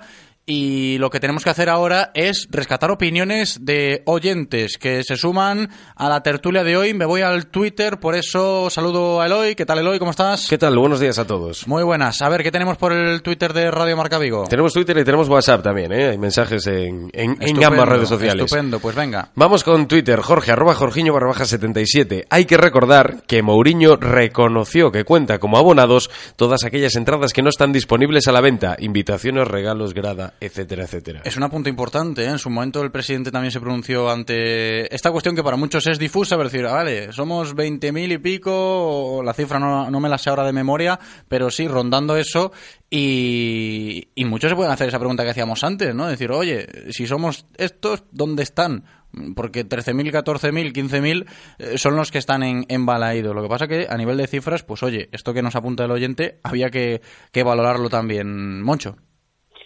Sí, pero a ver, eso es maquillar la realidad, mm, realmente. Eh, me dirás, si, si las invitaciones a los colegios o invitaciones cuentan como, como abono, tú estás estás des- desvirtuando Claro, totalmente claro, lo que es el lo que es el sumatorio, ¿no? Como un abono de un de cualquier aficionado de Río Bajo o de tribuna o de marcador puede puede estar en el mismo en el mismo en la misma medida no que, que, un, que, que, invitaciones que eso lo, lo, tiene cualquier otro club a mí me parece difícil de creer pero bueno eh, me gustaría tener ya te digo me gustaría tener el dato real de los abonos que ha vendido el Celta en, en esta temporada, ¿no? Para saber los abonos reales que tiene el, el club ahora mismo. Pero es cierto lo que dice este oyente, en este caso Jorge vía Twitter, que nos aporta eso. El dato real te lo darán contando todo esto, como, como claro, ha matizado aquí. Claro, sí, no, sí, no a ver, a fin de cuentas es el que es el que maneja el propio club. Eloy, más tweets tenemos en este aspecto, en este sentido. Tenemos, sí, tenemos tweets. Eh, por ejemplo, nos dice Miguel Caride. Muy de acuerdo con Moncho. En mi caso, como coleccionista de camisetas del Celta de Vigo, siendo envidia con el trato que dan otros clubes a gente como yo en España y Europa, gente increíble que es reconocida y bien tratada. Pues fijaos que aquí también hay un aspecto importante. Esto de la envidia a otros clubes, lo ha dicho Moncho antes un poco mirando hacia arriba, hacia el norte, aquí en Galicia, y no sé si, si, si también se puede llevar a, a, lo genérico este concepto de sentir un poquito envidia de otros clubes a nivel social, Marcos. Sí, sí, y es lo que comentábamos antes, ¿no? Y al, al final es verdad que ahora, pues quizás todo el tono de la tertulia, el debate, pues va un poco fatalista, ¿no? Y, y es lo que decía, ¿no? No ayuda, pues que cuando te hagan mal en lo deportivo, no ayuda que, que no hayas hecho una, pues, una buena comunicación externa de cara a la, a la masa uh -huh. social. Yo, es, yo, por ejemplo, que el Celta tiene que darse cuenta de eso. Tiene que darse cuenta de eso. Va unido, va unido. Yo creo que va totalmente unido. Y, y, y por ejemplo, eh, que parece que, eh, que en Balaídos, pues, eh, tú te haces socio del Celta y, si un día no puedes ir partido, pues parece que tienes que dejarle el carnet escondido a tu hermano pequeño, por poner un ejemplo, porque realmente no es transferible, ¿no? El, carnet de abonado. Cuando en otros clubes, pues, por ejemplo, que, que, a mí me pilla cerca, el Atlético Madrid, que lo hace totalmente transferible, es decir, si yo hoy no puedo ir, no te preocupes, te lo dejo a ti y no hay ninguna medida en contra de eso, ¿no? O sea que son pequeños factores que al final que tú eh, pues van arraigando, como decía antes Moncho, en, en la mentalidad del, del, aficionado y eso pues no favorece para nada. Uh -huh. Más opiniones. A ver, en este caso nos decía Eloy que tenemos mensajes en el WhatsApp de Radio Marca Vigo. Eloy. Nos escribe Carlos y nos dice 37, de, so de 37 años de socio me avalan. Uh -huh. Ni horarios ni nada. No hay afición salvo, salvo, que venga el Real Madrid. ¿Os acordáis de las semis con el Alavés? Siempre fuimos afición de excusas. Aún recuerdo partidos de Champions, donde queda aquello, con 20, 22 mil. ¿Cómo estamos de, de ánimos? Eh? Es que no sé si es la semana o si es que el equipo no da una, no da pie con bola en el césped, pero sí que es cierto que cuando vienen mal dadas vienen todas juntas. ¿eh? Ese dicho que, que tiramos aquí del refranero español, Moncho. A ver, e-, ese oyente tiene muchísima razón, pero es que una cosa creo que no quita la otra. Hay, evidentemente hay un tope a través del, a, por encima del cual eh, es complicadísimo, casi imposible el, el, superar pues esa barrera de los 25.000, 24.000, eh, que, que van, pues bueno, fluctuando, ¿no? Digamos. Pero entre 13.000 a día de hoy a una entrada de gente cada partido, pues 17.000, 18.000 personas. Yo me acuerdo del Celta, yo tengo recuerdos desde el año 89-90 más o menos. Y el Celta de Chechu Rojo era un Celta que no era mejor que el de ahora y habíamos éramos unos 17, 18 mil personas todos los todos los domingos, de aquella domingos a las 5 casi siempre, en Balaídos. Después, el Celta de Irureta, el Celta de Víctor Fernández, que yo creo que fue cuando más cuando más gente metíamos en el campo, 22, 23 mil por la novedad de, de, de, pelearnos con los de arriba, que era algo que nunca habíamos hecho y tal. Luego hubo un bajón con Fernando Vázquez, que efectivamente volvimos a los 13 mil, 12 mil, el paso por segunda división, lo mismo, y luego parecía que remontábamos, lo que os comentaba antes, parecía que remontábamos con ese Celta de canteranos, con esa ilusión del, del orgulloso donoso, aquella pequeña aquella pequeña campaña de comunicación que parecía que el Celta apostaba un poco con el marketing y la comunicación, que quedó todo en fuegos de artificio. Parecía que volvíamos otra vez a, a enchufar a la gente con entradas buenas, partidos de 20.000, 22.000, a pesar de que el Celta las pasó canutas para mantenerse, pero todo esto se ha ido a pique otra vez. Y hemos vuelto otra vez a, a números que hacía muchísimo tiempo, desde el año de Fernando Vázquez de, del descenso, que no veíamos en Balaídos. Y esa fluctuación yo creo que es en donde hay que pelear, hay que pelear a ese abonado y a ese, y ese aficionado que está, que está dudoso, ¿no? Porque yo creo que esos cuatro o cinco mil sí que son recuperables y sí que se puede hacer políticas de comunicación, de marketing e incluso de buen trato al abonado simplemente para, para convertir Balaídos en un estadio por lo menos de, de entradas aceptables, si bien es cierto, y estoy de acuerdo con ese oyente, que hay un límite de 22, 23 mil históricos que es muy, muy, muy difícil de superar. Tenemos más oyentes, ¿eh? más opiniones. En este caso, notas de audio, las vamos a escuchar y las vamos a valorar. Ya sabéis que podéis participar ahí en el 680-101-642. Bueno, yo quería dejar una, una pregunta para los tertulianos. Eh, quería preguntarles que qué plazo mm, de adaptación prevén para esos fichajes que tanto necesitábamos y que anunciaron a bombo y platillo ya en el Celta, esos que nos van a salvar. Eh, quería saber cuál creéis que es el plazo de adaptación, el tiempo que tardarán en llegar a ser titulares, el tiempo que tardarán en sacarnos del problema. Venga, un saludo, gracias. Bueno, aquí cuando hay que matizar, ¿eh? que mandó el audio y luego nos dijo modo ironía on, obviamente. A ver, es cierto que mucha gente se puede plantear que mm, la labor del Real Cruz Celta en el mercado de fichajes, pues eh, con esta política que está siguiendo no, no está siendo la más acertada, sobre todo a nivel de rendimiento de, plantilla y a los hechos me remito, ¿no? Y, si estamos valorando nombres como el de Ridwall y como el de Durmisi, eh, en caso de que se concreten, como todo apunta que puede ser, pues tampoco es que sean, evidentemente, nombres contrastados en el mundo del fútbol. Durmisi sí que conoce un poquito más la liga, pero Ridwall es un chaval de 22 años, ¿no? Un poco también está la duda o la incertidumbre que, que el Celta también genera en el aficionado a la hora de, tantear esta política de fichajes. Marcos. Pues sí, no, no tenemos una, una bola de cristal, desgraciadamente, ¿no? Y, y, y pues sí, Durmisi lo podemos conocer un poco más porque jugó aquí en la liga, pero quizás el otro, el, el central de, del Crystal Palace es una más incógnita, ¿no? Además por su, por su juventud. Yo creo que si finalmente llegan fichajes, pues bienvenido sea, ¿no? Pero, pero llegan tarde. Yo creo que por lo menos un mercado de fichajes tarde, ¿no? Y, porque hemos jugado prácticamente una vuelta eh, sin sustitutos para dos futbolistas que el año pasado eran titulares, Johnny y Sergi Gómez. Eh, el otro día, por ejemplo, contra el Rayo, eh, Cabral es un jugador que te hace echar de menos a David Costas, porque ya no es un jugador para, para este nivel ni para el Celta y, y lleva sin serlo yo creo que ya un tiempo, como tampoco creo que lo es Roncaglia. Junca, por ejemplo, eh, ha demostrado en sus partidos que solamente sabe poner buenos centros, eh, pero su presencia arriba es escasa y, y ni que decir en defensa, ¿no? que hace muchas aguas. Y así que esperemos que los refuerzos que lleguen, eh, a pesar de que el mercado del Celta es limitado, tiene que llegar pues fichajes competentes, ¿no? que ofrezcan rendimiento desde el minuto cero y, y inmediato. Y, uh -huh. y, eso pues, Durmisi pues quizás te lo puede dar, eh, pero ya te digo, es un, totalmente una incógnita. Moncho, sobre esta política de fichajes, esta cuestión de, del oyente que nos comentaba. La adaptación, pues mira, eh, hemos, hemos empezado la temporada esperando la adaptación de Mohamed. Hemos continuado la primera vuelta esperando la adaptación de Cardoso y comenzaremos el mes de enero eh, esperando la adaptación de los fichajes de invierno. El año de la, la temporada de la adaptación espero que nos dé con, con, con una continuación de adaptación a la segunda división, porque es que está siendo tremendo. Parece que tenemos que esperar esperar esperar a que alguna pieza clave del equipo o del club se adapte y, y aparezcan los resultados por arte de magia. Yo creo que eh, el, error de base fue el, hacer experimentos con, con, la figura del banquillo, ¿no? La contratación de Mohamed fue un, una tragedia para el Celta y, y, yo creo que todavía estamos eh, recuperándonos de aquello.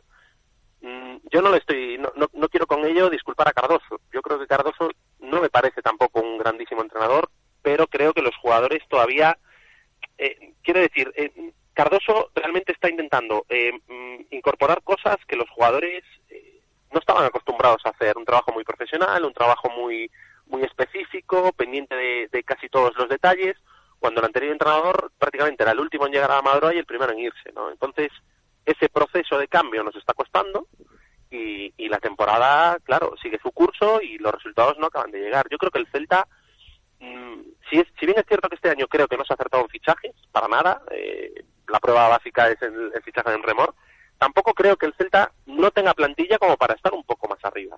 Estoy convencido de que no hay 10 plantillas mejores que la, que la del Celta en, en, primera división. Estoy totalmente convencido de ello. Uh -huh. Lo que pasa es que hemos hemos sido malos a la hora de confeccionar otro tipo de otro tipo de cuestiones, pues fundamentalmente la dirección técnica. Sí que es cierto que nos falta algo de fondo de armario en la parte de arriba, sobre todo, se nos ha lesionado Aspas y estamos un poco a velas vid, pero el, el, insisto, el fallo principal ha sido en la dirección técnica. Tú no puedes confeccionar un equipo y hacer el mayor el mayor gasto en fichajes de la historia del equipo y hacer un experimento con el entrenador, porque al final, uh -huh. pues eh, los resultados no son los que no son los que esperas ni muchísimo menos, ¿no? Sí. Y estamos. Espero, espero que para el año por lo menos, estando en primera división, nos demos cuenta de eso y traigamos un entrenador que, que se adapte mejor al, al- a la inversión que hemos hecho en el club. Decías lo de Yago y, y es impepinable ¿eh? que, que este Celta sufre sin, sin Yago Aspas y yo al inicio del programa pues eh, informaba, os contaba sobre el estado físico de, de Yago Aspas, no va a llegar al partido del sábado contra el Valencia, después de esas pruebas ecográficas que le realizaron,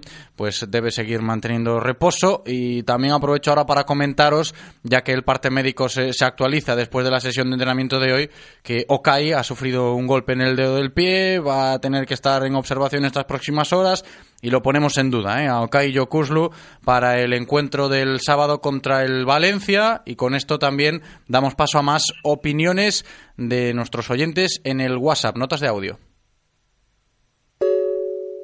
Los problemas de la delantera del Celta se solucionaban con haberle hecho un contrato a Borja Iglesias en condiciones, de prometiéndole muchos minutos, porque yo creo que los iba a jugar. Y imaginaos una delantera con Masi Gómez, con Yago Aspas y con Borja Iglesias.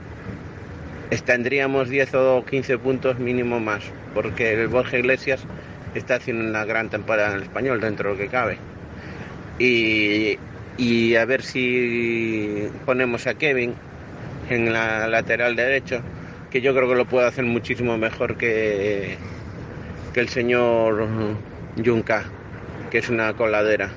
Y a ver este del Betis, si, que el Betis, si viene y amarramos un poquito más esa defensa. Venga, un saludo, gracias. Pues ahí estaba la opinión de este oyente. Hablaba de Borja Iglesias, que por cierto está de cumpleaños y le felicitamos desde aquí, ¿eh? 26 añitos que cumple Borja Iglesias. Mira tú que viene el oyente al caso para acordarse de Borja Iglesias. Y Eloy, creo que también tenemos que rescatar opiniones en nuestro Facebook. En el Facebook de Radio Marca Vigo también nos escriben. Pues sí, nos escribe Pedro y nos eh, con respecto al tema de los abonos.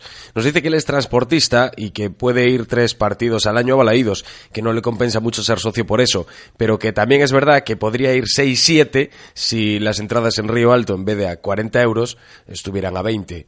Y nos comentaba también la foto de Vero Boquete que pusimos en el Facebook y nos dice que le queda muy bien la, la sudadera del Celta. ¿eh? Sí, un- una fenómena, ¿eh? Ve- Vero Boquete, como decíamos antes, eh, entrenando estas semanas aquí en Amadroa y hablando mucho de, de esa posibilidad de que el Celta, pues oye, en un futuro esperemos que cercano tenga equipo de fútbol femenino también. El tema de las entradas que comentaba este oyente, y ya para cerrar la tertulia en el día de hoy como último asunto, eh, casi casi retomando lo de antes, ¿no? De que en las malas es fácil bajar el precio, en las buenas parece que no tanto. Moncho. Sí, aquí estamos en el, en el eterno debate, ¿no? Si pones las entradas por debajo de 20 euros, el abonado te dice que no le compensa hacerse abonado porque paga 21, si lo prorratea a los partidos de todo el año. Y el, y, el, y el aficionado que no puede hacerse abonado, pues porque no puede ir todos los partidos, evidentemente soltar 40 euros eh, para esos 6-7 partidos, eh, pues le duele bastante. Sí, ¿no? también es cierto eso. Evidentemente, por parte del club, volvemos otra vez a lo mismo. Es una cuestión de abrir un poco los oídos hacia afuera, eh, invertir en, en medios y en personal que esté pendiente de lo que sucede eh, más allá de las puertas de Príncipe y, poner solución a ello. Eh, hay mil, mil posibilidades de, de abonos eh, que se puedan hacer por partidos o entradas o, o obsequios abonados para regalar una entrada a un acompañante, que todo el mundo conoce, algún abonado del Celta.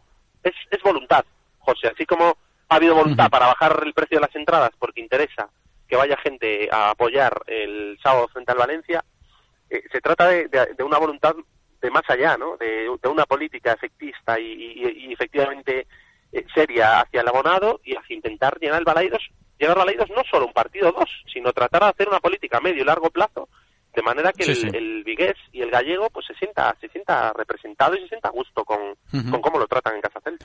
Y ahora sí, antes de despedirnos, chicos, nos queda realizar también esa reflexión sobre el partido de fútbol que vamos a vivir el sábado. Ya tenemos todos los alicientes extradeportivos casi casi tocados, cómo está el celtismo a nivel de ánimos, el recibimiento por parte del colectivo de Peñas, eh, la masa social que no ayuda, en fin, todo esto que hemos comentado de cara a intentar revertir esa situación deportiva, de que el Celta abandone esa decimoséptima posición y que los fantasmas del, del descenso eh, no vuelvan a, a pasar como están pasando para muchos seguro en esta semana viendo cómo están los ánimos. Sobre el terreno de juego, ¿qué esperáis para medirse al Valencia el sábado? Rápidamente, Marcos. Bueno, yo, yo entre tanto pesimismo o frustración que tenemos ahora todos, yo creo que hay que confiar, ¿no? Porque hay que ser optimistas por lo menos un poquito, ¿no? Yo creo que ganando dos partidos pues te pones en otra posición porque esta liga está así apretada y, y quizás la situación, aparte de que nos ha llevado a estar eh, ahora en esta posición, eh, aparte de pues de esto que está tan apretada, es que la clase media de la liga yo creo que ha mejorado mucho y quizás eh, no hay tanta diferencia entre unos y otros, ¿no? Por ejemplo. Y, por ejemplo, yo creo que no hay que ser catastrofistas, pero es una realidad que el equipo eh, vive el peor momento deportivo de los últimos cinco años. Entonces, eh, de momento hay que preocuparse lo justo, pero tampoco hay que preocuparse tarde, ¿no? O sea, hay que revertir esta situación. Eh, no es lo mismo salir al campo cuando juegas en, cuando vas séptimo, cuando vas octavo o cuando vas decimoséptimo. Eh, al final eso puede generar nervios y los nervios se contagian y, por lo tanto, eh, contra Valencia eh, salir a ganar y, y ganar el partido para, para no precisamente para no contagiar esos nervios en los siguientes partidos y encadenar una dinámica que no sea positiva. Moncho, sobre el partido contra Valencia el sábado. Sí, yo sigo pensando lo mismo que pensaba a principio de temporada. Sigo creyendo que no tenemos los jugadores adecuados para desarrollar la idea que queremos desarrollar en el campo. Eh, creo que lo que ten- creo que lo que vamos a ver es algo muy parecido a lo que hemos visto ahora, defensa adelantada, eh, sin balón sufriendo en las espaldas de la defensa y con balón con muy pocas ideas. Lo que me gustaría ver es una defensa 10-15 metros más atrás, líneas mucho más juntas y presión bestial sobre el rival, porque creo que es lo que nos lo que nos caracterizó en una época, lo que mejor resultados nos fue, e insisto, creo que es lo que mejor, el sistema que mejor se adapta a, la- a las características de los jugadores, que no son unos jugadores especialmente técnicos, ni de toque, ni de, ni de hacer triángulos en el campo, sino de presionar, de convertir los partidos en, en pequeñas emboscadas hacia el rival y en buscar eh, un juego vertical aprovechándonos de los grandes delanteros que tenemos. Y yo pienso, para cerrar la tertulia, lo mismo que comentaba al principio. Yo creo que todos estos problemas de ánimo y de pesimismo que tiene el celtismo ahora mismo se solucionan con fútbol y con victorias. Un poco le pese a quien le pese, porque si sales de ahí abajo te lo puedes tomar todo de, de otra manera, porque las urgencias de, de la clasificación también hacen que te aprietes un poquito más los machos. Esperemos que el Celta levante cabeza y mañana a ver qué dice Cardoso en la sala de prensa previa al encuentro contra el Valencia, que lo contaremos y lo escucharemos. Moncho Catalina, muchísimas gracias como siempre. Moncho, un abrazo. Un abrazo. Marcos Martín, muchísimas gracias también. Marcos, abrazo grande. Muy bien, nos escuchamos, hasta luego. Y hasta aquí la información diaria del Celta de la mano de Coder Apuestas y Grupo Comar. Si quieres apostar a tu equipo favorito, di Codere Apuestas. Si quieres tener cientos de mercados a tu disposición, di Codere Apuestas. Si quieres apostar online o en un local con tus amigos, di Codere Apuestas. Si quieres cobrar tu dinero al instante, di Codere Apuestas. Juega en un grande, apuesta en Codere. Juega con responsabilidad. Venga a nuestro espacio de apuestas Codere en Bingo Royal del Grupo Comar en Avenida García Barbón 3436. Radio Marca, el deporte que se vive. Radio Marca. Ya está aquí. Vuelve al IFEBI el evento del motor que estabas esperando. Edición 12 más 1 Gali Expo Motor Show con sello de Vigo. No te pierdas la exposición de coches de competición, clásicos, motos, tuning, náutica, 4x4, caravaning, automodelismo, moda, zona infantil y la presencia especial de la Fundación Ángel Nieto con un espacio dedicado al histórico campeón. Y además, el tercer campeonato internacional de exhibición Drift Indoor Grupo Salco y segundo Drift Nocturno el sábado noche. Gali Expo Motor Show, el 1, 2 y 3 de febrero en el IFEBI de Vigo. Aprovechate de la entrada anticipada en taquillagalicia.com por 5 euros. Un espectáculo que no te puedes perder. Recuerda, del 1 al 3 de febrero, edición 12 más 1 Gali Expo Motor Show con sello de Vigo. Vivimos nunha cidade fermosa. Amigo elfo, tras cruzar la ciudad enana, el desierto orco y Villa Nevada, llegarás al monte de la vida. ¿Estás listo? Sí.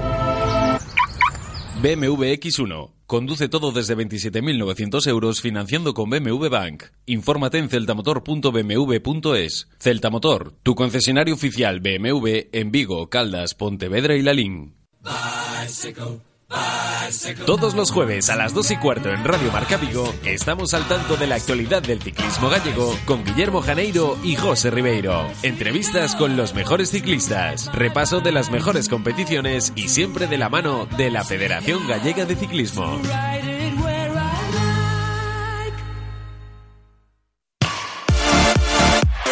Radio Marca, el deporte que se vive. Radio Marca. Bicycle, bicycle, bicycle. I want to ride my bicycle. Directo Marca Vigo. Bicycle. I want to ride my bicycle. José Ribeiro.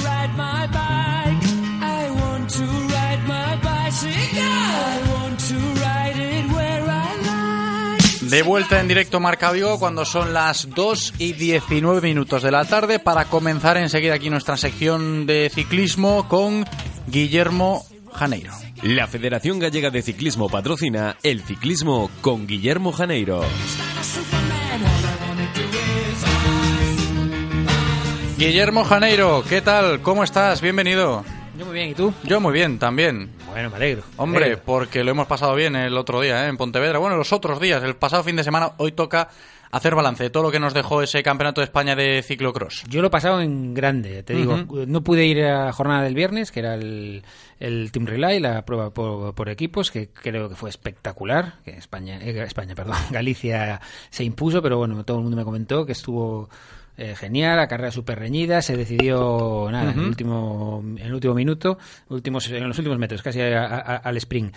Y, pero sí que estuve en las jornadas del sábado y el domingo y bueno, fue una auténtica maravilla, un, un, un éxito y yo creo que bueno que Pontevedra no se puede quedar eh, habiendo hecho esto y este campeonato y abandonarlo está, así. ¿no? Yo creo que tiene que seguir organizando eventos de este tipo. El, el sitio es es maravilloso, la verdad. El circuito dicen que bueno, que igual no es tan técnico, pero bueno, no, no lo encontré ningún que no, no, no creo que sea un problema, ¿no? Ahora vemos los circuitos de Copa del Mundo por la televisión de ciclocross, Hombre, alguna subida ma- más, tienen, pero son muy rápidos también, muy de pedaleo. Bueno, no sé, los yo creo que estaba, todo el mundo contento. Ya hizo un tiempo maravilloso, hacía un poquito de frío. y a los nuestros le, le fue muy bien. Ya, a nosotros le fue, de, de- de maravilla. Eh, ocho medallas se consiguieron, ¿eh? cuatro oros, dos platas y dos bronces. O sea que yo creo que es un- una cosecha buena. Sí, yo creo que un poco superando las expectativas de la propia Federación Gallega de Ciclismo, que la semana pasada aquí el presidente eh, Juan Carlos Muñiz nos decía un poco cauteloso, no sé hasta qué punto, pero vamos a charlar con él hoy también, a ver cómo se hace también este balance del Campeonato de España de ciclocross disputado este pasado fin de semana en Pontevedra. Presidente Juan Carlos Muñiz, ¿qué tal? ¿Cómo estás? Hola, muy buenas tardes. Pues la verdad es que más tranquilo. Ya más Buenas tardes, tranquilo. bienvenido, así me gusta.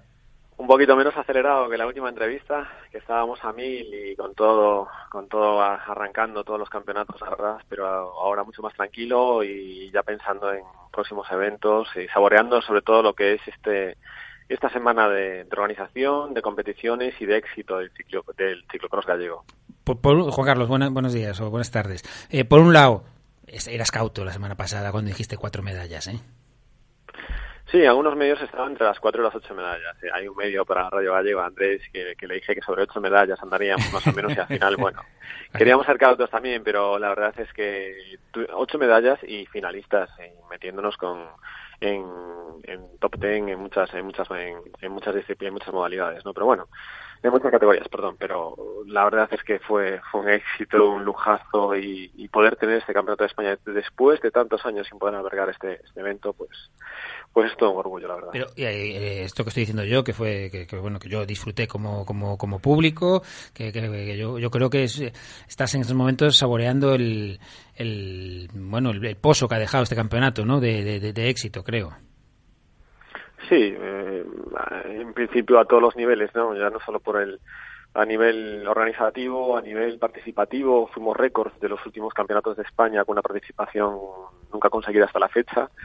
Eh, en todas las categorías de féminas, tuvimos mayores en todas las categorías de féminas, en todas, o sea, en las Master 30, 40, 50, eh, eso hasta ahora nunca había pasado. Eh, después el éxito también de, de la promoción y bueno, la verdad es que Pontevedra se volcó también, la asistencia de público fue increíble, increíble durante los tres días. Mucha gente me decía que nunca, nunca se vio tanta gente en un campeonato de España y sobre todo los primeros días, el viernes, en la modalidad de relay de relevos que, que, que teníamos en lo que es el, la zona de, de llegada abarrotada de gente, ¿no? Entonces, bueno, es para estar contentos, pero mm, es para seguir trabajando. Eh, de los posibles errores que hubiésemos cometido, Pocos, mejorarlos. pocos, te digo yo. Mejorarlos, desde fuera, pocos. eh, a nivel organizativo, mejorarlos y de, de ir pensando, dando ese salto, ¿no? Un campeonato de España, ¿qué vamos a hacer para el año? Y, Ya excepto eh, una, una, una cuestión, excepto la, la, la categoría élite, que si yo te soy sincero, fue la carrera que más, que menos me, me divirtió, ¿no? Porque o sea, enseguida se resolvió con,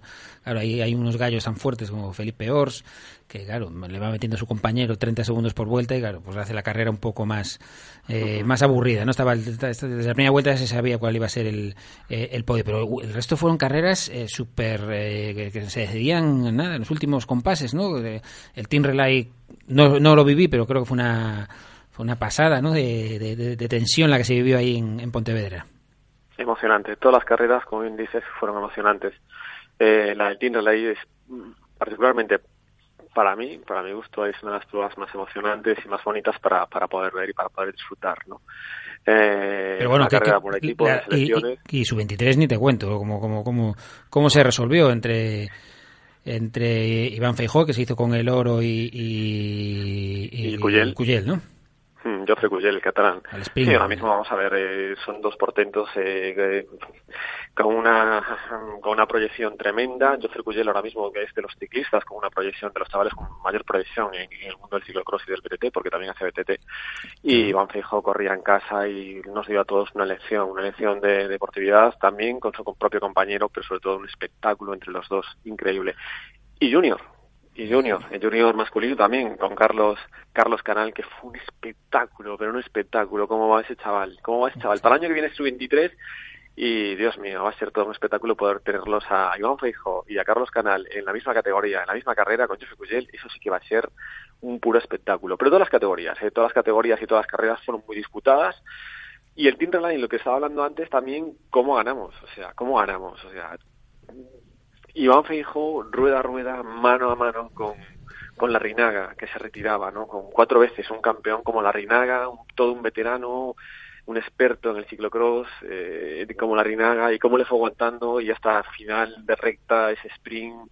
Fueron carreras súper emocionantes todas. Eh, Iván Feijó parece, eh, con todos mis respetos, parece viejo. Es decir, que ya sabe lo, lo que es eh, aguantar a un rival, porque en la carrera sub-23 hizo lo mismo, aguantó a, a Cuyel y, y lo batió al, al, al sprint, ¿no? Entrando el último en, en la recta de meta y en el Team Relay creo que pasó exactamente igual, ¿no? Igual, igual. En Tiro Relay aguantó con, con, con la Rinaga, con Javier Ruiz de la Rinaga. En su 23, en su carrera, le aguantó a Jofre Cuyel y directamente tiene ese plus, ¿no? Tiene esa tranquilidad, esa cabeza fría, esa mente que privilegiada de, de, de pocas, de- de pocos deportistas, ¿no? Directamente, ¿no? Esa capacidad eh, tremenda que le hace, sin duda, pues ser, ser un superclase. Oye, y después de este exitazo, yo decía que hay que empezar, que, esto no se puede quedar aquí, esto de Pontevedra. Eh, sabemos que Pontevedra es una ciudad que está cogiendo eventos a nivel eh, mundial, ¿no? Campeonatos del mundo. ¿Qué, ¿Qué va a ser el siguiente paso? ¿Podemos dar con el ciclocross?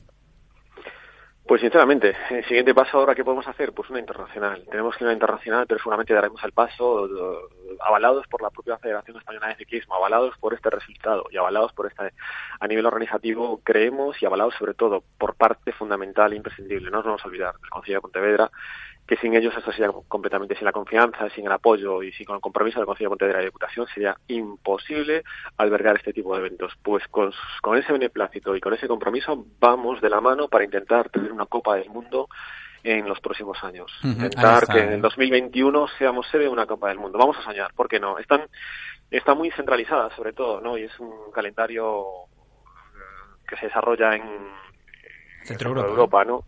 Sí, estamos hablando de Dinamarca, eh, Bélgica, en Bélgica son tres clubes, eh, Suiza, Francia y dos en Estados Unidos, ¿no?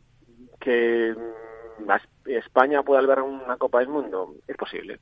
Que Montevedra pueda hacerse de esa Copa del Mundo, ¿por qué no? Vamos a soñar, vamos a trabajar, no soñar, hay que trabajar día a día y ponernos esa fecha, enero 2021. Ujú. Pues visto lo visto, este pasado fin de semana bien podemos llegar a eso, ¿eh? y sería un sueño para nuestro ciclismo poder vivirlo y aquí lo seguiremos contando. Juan Carlos Muñiz, presidente, enhorabuena por la organización este pasado fin de semana y a seguir sumando cosas positivas. ¿eh? Un abrazo grande. Muchas gracias a todos. Pues ahí estaba, Juan Carlos Muñiz, el presidente de la Federación Gallega de Ciclismo, muy satisfecho, Guillermo, como tú y como yo y como todos, de lo que se vivió el otro día en Pontevedra. Yo decía, a seguir creciendo, a seguir sumando, y tenemos que nosotros seguir hablando en este caso con protagonistas que allí estuvieron, ¿eh? este pasado fin de semana en Pontevedra, consiguiendo cosas importantes. Claro que sí, porque, oye... Además sí, de las nuestras. De las nuestras, de Vigo, ¿eh? de Vigo, porque llevamos, eh, pues... Procurando hablar con todos los ciclistas de ciclocross que han estado eh, destacados. Me gustaría comentar, oye, que fue una pena que Adrián Barros, con el que hemos hablado, que es un chico con gran futuro, al final en su 23 no, bueno, tuvo mala suerte, un- Mal día. rompió rompió el cambio y tal. Eh, Samuel González estuvo peleando por, por la tercera por, por la tercera plaza y se quedó cuarto bueno en la última vuelta pero oye con tal y como estaba con la rodilla con la lesión yo creo que, que, que- que es bueno que es un buen resultado. Él, él me imagino estaba contrariado al final pero de carrera pero yo, yo creo que dentro de unos días se va a dar cuenta que el cuarto puesto también es un buen resultado. Irene Trabazo eh, que en su 23 de venía ya tenía una medalla del año pasado quería pelear por lo menos repetirla, ¿no? ¿Por qué no co- coger el oro? Pues tuvo mala suerte en la salida. Salió muy bien, pero enseguida se le salió un pie del pedal, la, la pasaron, eh, luego tuvo una caída y ya se vio muy muy muy, muy, muy atrás en las posiciones. Una pena porque, bueno, hay que seguir confiando en ella, pero con quien no habíamos hablado y, y sí que hizo un- una gran carrera fue con, con, con Carla Fernández. Sí, y precisamente con ella vamos a cerrar la sección de ciclismo en el día de hoy. Carla Fernández, ¿qué tal Carla? ¿Cómo estás? Hola, buenas tardes, muy bien. Bienvenida. Porque Carla, Gracias. estamos hablando de todos los medallistas y tú conseguiste la medalla eh, de bronce en la categoría junior femenina. Sí, fue una medalla un poco inesperada, por así decirlo. Así, pues oye, yo te voy a decir una cosa. Cuando nosotros ¿sabes? solemos hablar mucho con, con, con Marcial Rodríguez y hablamos una semana antes del campeonato con, con él y nos y luego en antena no lo dijo, ¿eh? pero luego hablando con él me dijo, oye, no hablamos de, de Carla Fernández. Yo creo que es una chica que tiene muchas oportunidades de conseguir una medalla y sobre todo que tiene un gran futuro. ¿Cómo, cómo lo ves? Bueno, pues en este deporte po- es ir poco a poco, creciendo año a año y de momento es lo que voy haciendo, aprender de los mayores y también de Marcial, que me ayuda mucho, y de todo el equipo. Oye, tú dices que fue eh, inesperada esa medalla, pero bueno, de calidad tesoras para estar ahí, ¿no? Como en la, en la carrera no te veías para, para sacar medalla. Eh, bueno, ciclocross es una, es una disciplina que preparo para no, más bien enfocada a carretera, para no estar parada en invierno. Y yo tenía en cuenta con hacer un top 10, por así decirlo. Y en el momento que en la salida me vi adelante con las mayores y vi que podía más, dije, bueno, pues a asegurar el puesto, que ya está hecho, y a seguir para adelante. Oye, eh, dices que estás centrada en la carretera, utilizas eh, como, como cosa antigua, se utilizaba antiguamente esta, esta especialidad ¿no? del ciclocross como, como preparación invernal de cara a, a- a- la carretera, pero bueno, esta medalla imagino que te dejará con, mm, por lo menos te abrirá la cabeza para pensar que el año que viene puedes eh, pelear por, por, más medallas. Das esa 23 el año que viene, me parece, ¿no? Sí, el año que viene ya cambiamos de categoría, está un poco más difícil, pero bueno, no se sabe hasta que llegue el momento. Bueno, y en la carretera, ¿qué- qué- ¿cómo, lo, cómo lo- tienes pensado hacer este año? Pues el 24 de marzo empezamos la Copa España, en la cual queremos destacar bastante para ver si hay suerte y ir a algún sitio seleccionado con la española. Y luego el Campeonato de España, que son los objetivos más importantes del año. Porque sí, no, siempre se me hace un lío con, con, con el ciclocross y la categoría. El- o sea, el año que viene ya participas en, en, en su 23 o sigue siendo junior. Este no, año que el ciclocross para el año ya soy su 23. Ah, vale, o sea que ya, eh, le- ya empiezas en categoría sub-23. Bueno, pues habrá que ver hasta dónde podemos llegar en sub-23 en chicas, ¿no? Pues ahí nos quedamos, ¿eh? con esta valoración de lo que ha sido para ella, para Carla Fernández, su actuación en el Campeonato de España de Pontevedra y con lo que va a ser en este 2019. ¿Algo que apuntar, Guillermo, antes de despedirnos? No, Carla, yo no sé si has oído hablar a- al, al presidente de la federación que hablaba de que va a luchar por, por traer una Copa del Mundo a, a Pontevedra. ¿Qué te, ¿Qué te parece? Hombre, pues sería muy bonito y emocionante ver a corredores que, por así decirlo, son ídolos míos y demás gente, verlos correr en una ciudad cerca de la tuya como es Pontevedra. Pero co- ¿cómo que ver? Me imagino que la idea sería ya entonces participar, ¿no? Hombre, si se puede, sí. Esperemos que sí, ¿eh? Muchísimas gracias, Carla, por atendernos en el día de hoy. Enhorabuena por la medalla y a seguir creciendo. Un abrazo grande. Gracias a vosotros. Chao. Gracias que salió un poquito cinco minutos antes de clase para entendernos. Gracias de verdad. Ahí estaba Carla Fernández, eh, cantera del ciclismo vigués, ¿eh? con mucha calidad la que tenemos aquí. Así, a lo, a lo- a lo tonto vamos viendo que Hombre. siempre salen grandes ciclistas, tanto chicos como chicas, que están ahí adelante peleando Ujú. en campeonatos de España, ya sea de, de, de- de cross country, de enduro, de fondo en carretera, contrarreloj y también ciclocross, claro. Claro, y aquí cada semana, ¿eh? en Radio Marca Vigo, pendientes de nuestros ciclistas con Guillermo Janeiro. Muchas gracias como siempre, Guillermo. Hasta la semana que viene. A vosotros. La Federación Gallega de Ciclismo ha patrocinado este espacio. Radio Marca, el deporte que se vive. Radio Marca. ¿Te atreves a realizar el salto más espectacular de tu vida? Inscríbete a partir del 21 de diciembre en el primer Campeonato Mundial de Salto de Charcos Solidario, que se celebrará el 26 de enero a las 18 horas en la planta cero del Centro Comercial Gran Vía de Vigo. Sorpresas, regalos y mucha diversión te esperan. Más información en granviadevigo.com y en nuestras redes sociales.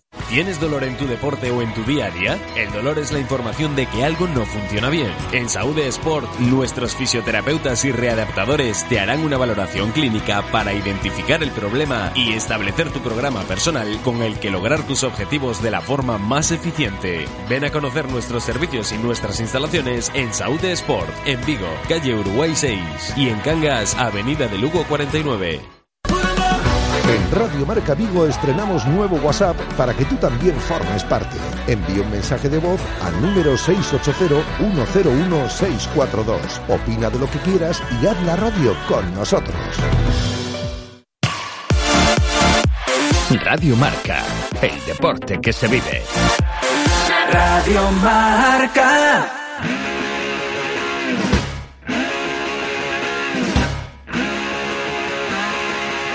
Directo Marca Vigo.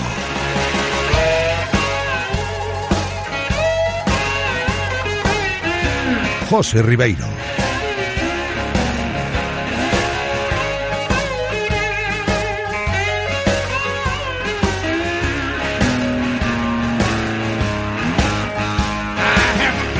Consejo del día, ¿eh? que os voy a dar cuando son las 2 y 35 minutos para que no os olvidéis y lo tengáis bien clarito, ¿eh? que el próximo día 26 de enero, es decir, el sábado 26 de enero, a las 6 de la tarde en la planta cero del Centro Comercial Gran Vía de Vigo, vamos a vivir todos una jornada alucinantemente divertida, porque el nombre ya lo dice todo, ¿eh? vamos a presenciar el primer campeonato mundial de salto de charcos solidario. Además, también tiene este carácter solidario de, de todo el atractivo que, que el evento conlleva. ¿eh? Primer campeonato mundial de salto de charcos solidario, Gran Vía de Vigo. Mucha diversión, mucha fiesta que no nos, podemos, no nos podemos perder el próximo día 26 de enero a las 6 de la tarde en la planta cero del Gran Vía. Pues eh, vamos a seguir a lo largo de los próximos minutos hablando de cositas, hablando de más deportes aquí en Radio Marca Vigo. Y nos vamos con balonmano, ¿eh? Hablaremos enseguida de balonmano femenino con nuestros equipos de la comarca que este sábado van a disputar partido de Copa de la Reina. Y también repararemos hoy en cómo están trabajando en la Federación Española de cara al Mundial Junior de balonmano que se va a celebrar este año aquí en Vigo y en Pontevedra. Pero empezamos con ese regreso de la competición Copera para nuestras chicas, con nuestros dos equipos todavía vivos en el torneo del CAO, el Porriño porque pasó la fase previa y el Guardés porque se engancha este fin de ya la Copa. Y empezamos por el Mecali Atlético Guardés que se mide al Elche Mustang este próximo sábado. Con nosotros está ya su entrenador, José Ignacio Prades. ¿Qué tal? ¿Cómo estás? Hola, ¿qué tal? Muy buenas. Muy buenas tardes, eh, José Ignacio. Bienvenido y vuelve la Copa, ¿eh? No sé qué ilusiones eh, tenemos depositadas en este torneo para el Mecalia. Bueno, yo creo que la Copa al final es un partido o es, un, es, una, es una competición muy especial y todo el mundo tiene esperanzas bueno, pues relativamente optimista siempre, ¿no? Porque es una competición que apetece mucho y, y bueno, eh, máximas ilusiones, máxima ilusión sobre todo, con muchas ganas de competir, sabiendo que, que bueno, que, que es muy difícil el, el emparejamiento y que si queremos estar en la siguiente edición de la Copa de la Reina, pues habrá que habrá que hacer dos muy buenos partidos ante, ante un equipo que quizás es el que más en forma está del campeonato. No, y además tenemos en cuenta que el balonmano femenino no para, sí que estamos pendientes de los hispanos con el Mundial que se está disputando ahora mismo, pero la Liga Iberdrola no ha parado y es cierto que se puede hablar de que el Mecali Atlético Guardés eh, ha empezado este 2019 en, en buena forma. ¿Cómo lo valoras tú como entrenador? Bueno, yo creo que sí, que sobre todo este el, parón creo que no ha venido mal al equipo, creo que necesitábamos también descansar, creo que el equipo se ha reencontrado con la competición, bueno, pues a un nivel yo creo que bastante bastante alto y bastante bueno y, y bueno, pues solamente ojalá que podamos alargar, ¿no? esta esta, esta, estos resultados sobre todo porque creo que nos hemos medido a, a equipos de yo creo que muy complicados desde Aula, Porriño, pasando por Granollers y ahora Elche donde bueno donde nos va a exigir muchísimo y donde el equipo está está dando la cara. Es cierto, ¿eh? que, parece que, el Mecali Atlético Guardés eh, quiere aferrarse a todo como viene siendo la tónica habitual estas últimas temporadas, ¿eh, José Ignacio?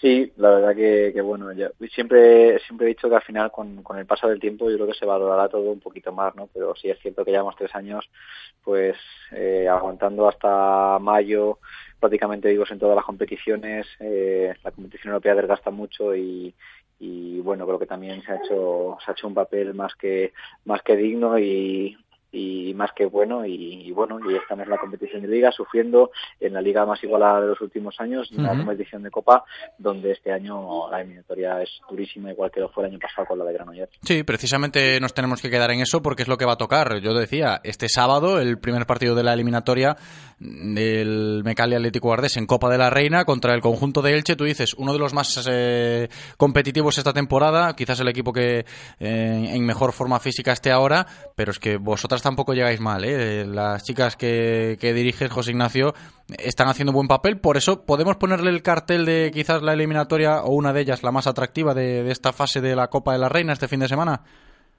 Bueno, yo creo que sinceramente nuestra nuestra eliminatoria, no solamente porque lo diga yo, sino yo creo que han coincidido todos los, los compañeros y, y prácticamente todo el mundo, ¿no? En señalar que la eliminatoria entre Elche y Guardés pues puede ser la más igualada y la más complicada de todas, ¿no? Y, y bueno, yo creo que, que con los sorteos no estamos teniendo demasiada suerte y bueno, nos ha tocado un equipo que ya te digo que independientemente que, que lleve una racha mejor o peor, bueno, al final es un equipo que, que tiene hasta cuatro jugadoras seleccionables por la selección nacional y bueno que yo creo que, que bueno que no no hay que dar tampoco no hay que no hay que jatimarnos sobre todo en, en, en sabiendas que, que es un equipo muy peligroso y con, y con muy buenas jugadoras. Es cierto, José Ignacio, que con los sorteos esta temporada no se está teniendo mucha suerte, pero sí que luego se está dando el callo. ¿eh? Las bolitas no acompañan, pero el rendimiento sí. Y eso para el entrenador, pues oye, es satisfactorio. Bueno, siempre, la verdad que no tengo palabras para, para mi grupo porque realmente siempre, siempre dan la cara, siempre, siempre, siempre están cuando se les requiere a este grupo y bueno, la verdad que en cuanto a trabajo y esfuerzo no hay ningún pero. Pues ya lo hemos comentado, vuelve la Copa de la Reina, enseguida también con el Godoy Macera Porriño, en este caso el Mecali Atlético Guardés, que se mide al Elche Mustang. Lo valoramos hoy con José Ignacio Prades, entrenador del Mecalia. Muchas gracias como siempre y suerte en la eliminatoria. Un abrazo, José Ignacio. Un abrazo a vosotros, muchas gracias.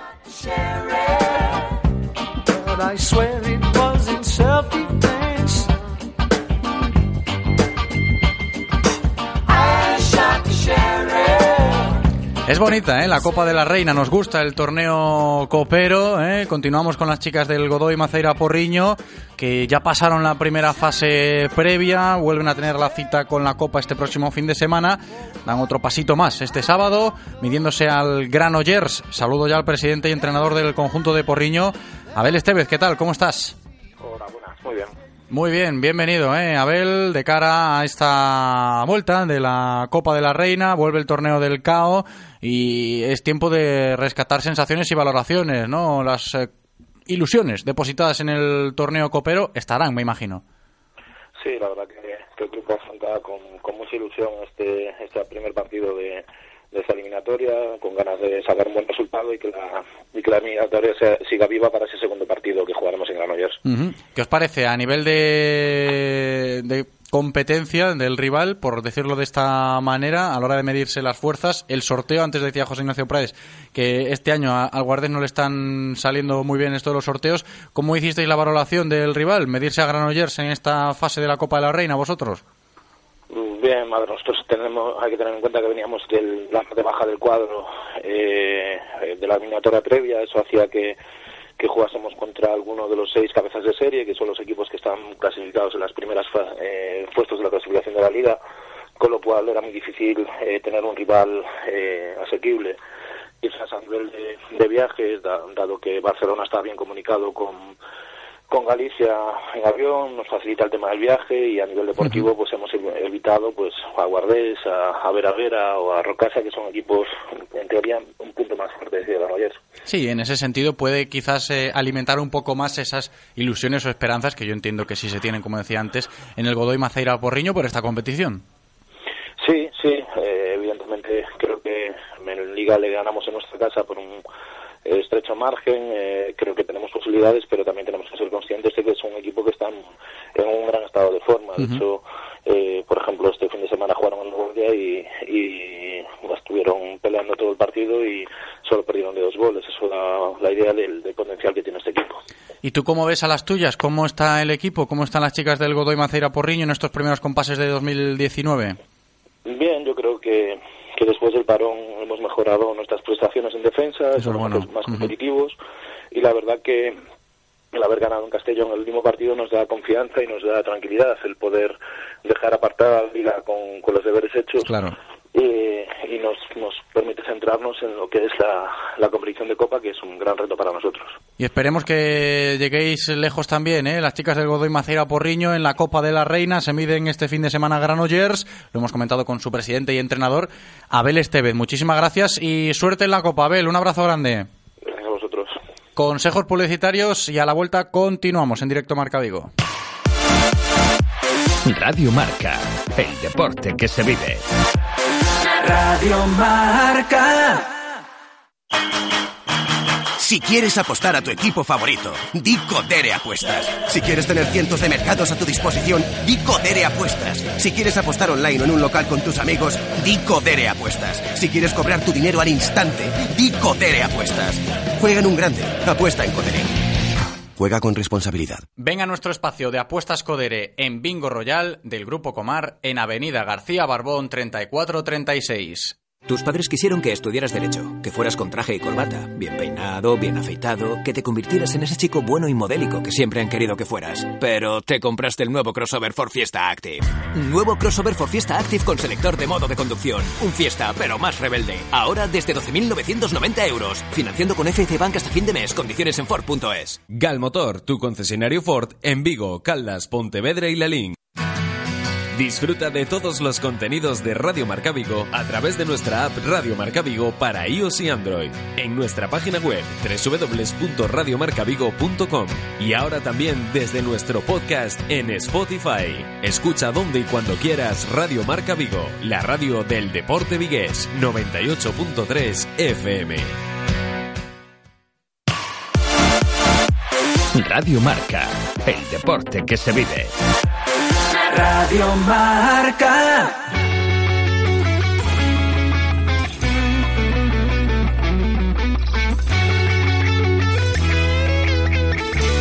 Directo Marca Vigo.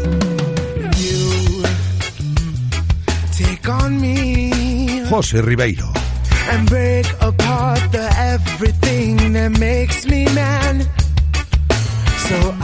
Ya estamos de vuelta para continuar, continuar con balonmano. Antes hablábamos de las chicas y ahora ya a nivel mundial. Y no porque los hispanos estén cuajando un papelón en el mundial de balonmano que se está disputando estos días en Alemania, hoy tenemos partido de los hispanos también, sino con la perspectiva un poco más local, ¿no? Hablando de nuestra ciudad y de cómo se está trabajando y se está perfilando todo para que este año 2019, del 23 de julio al 4 de agosto se celebre con sedes en Vigo y Pontevedra el Mundial de Balonmano Junior. Se van dando pasos importantes ya de cara a esa cita y por eso está hoy con nosotros el presidente de la Federación Española de Balonmano, Francisco Blázquez. ¿Qué tal, Francisco? ¿Cómo estás?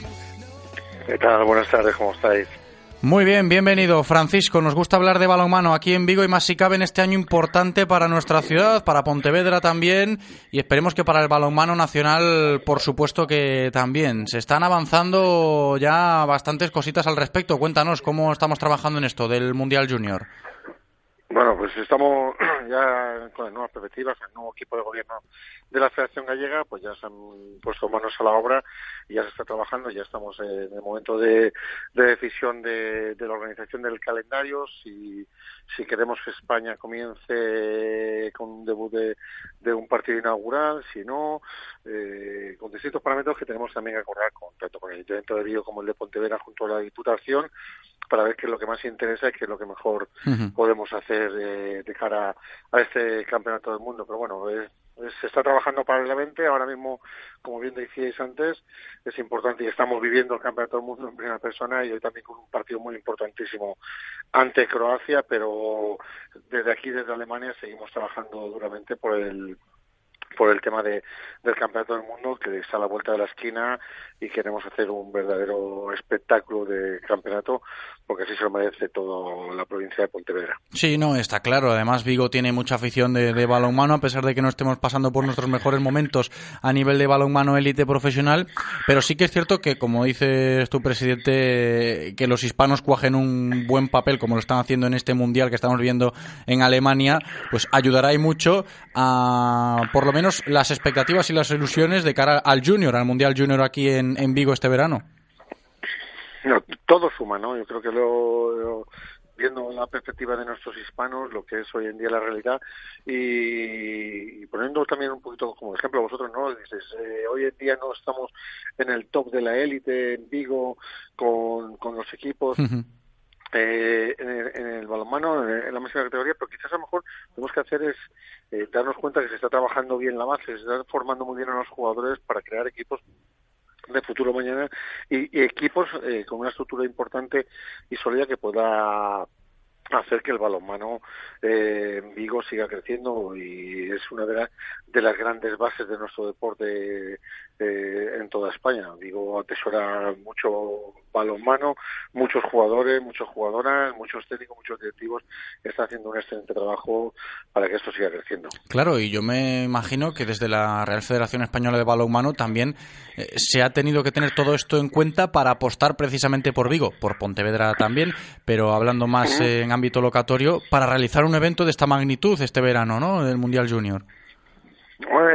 Se quería volver a, a, a, recuperar ¿no? lo que en la esencia de lo que fue hace 30 años el Campeonato del Mundo que se vivió eh, también en Vigo y Pontevedra y sobre todo eh, lo que también es premiar como ya he dicho en distintas ocasiones, premiar el trabajo, el esfuerzo de, de, la Federación Autonómica y de todos los clubes gallegos que semana a semana, mes a mes, año a año, siguen formando a sus jugadores para nutrir a nuestras selecciones nacionales, pero sobre todo para hacer crecer nuestro deporte.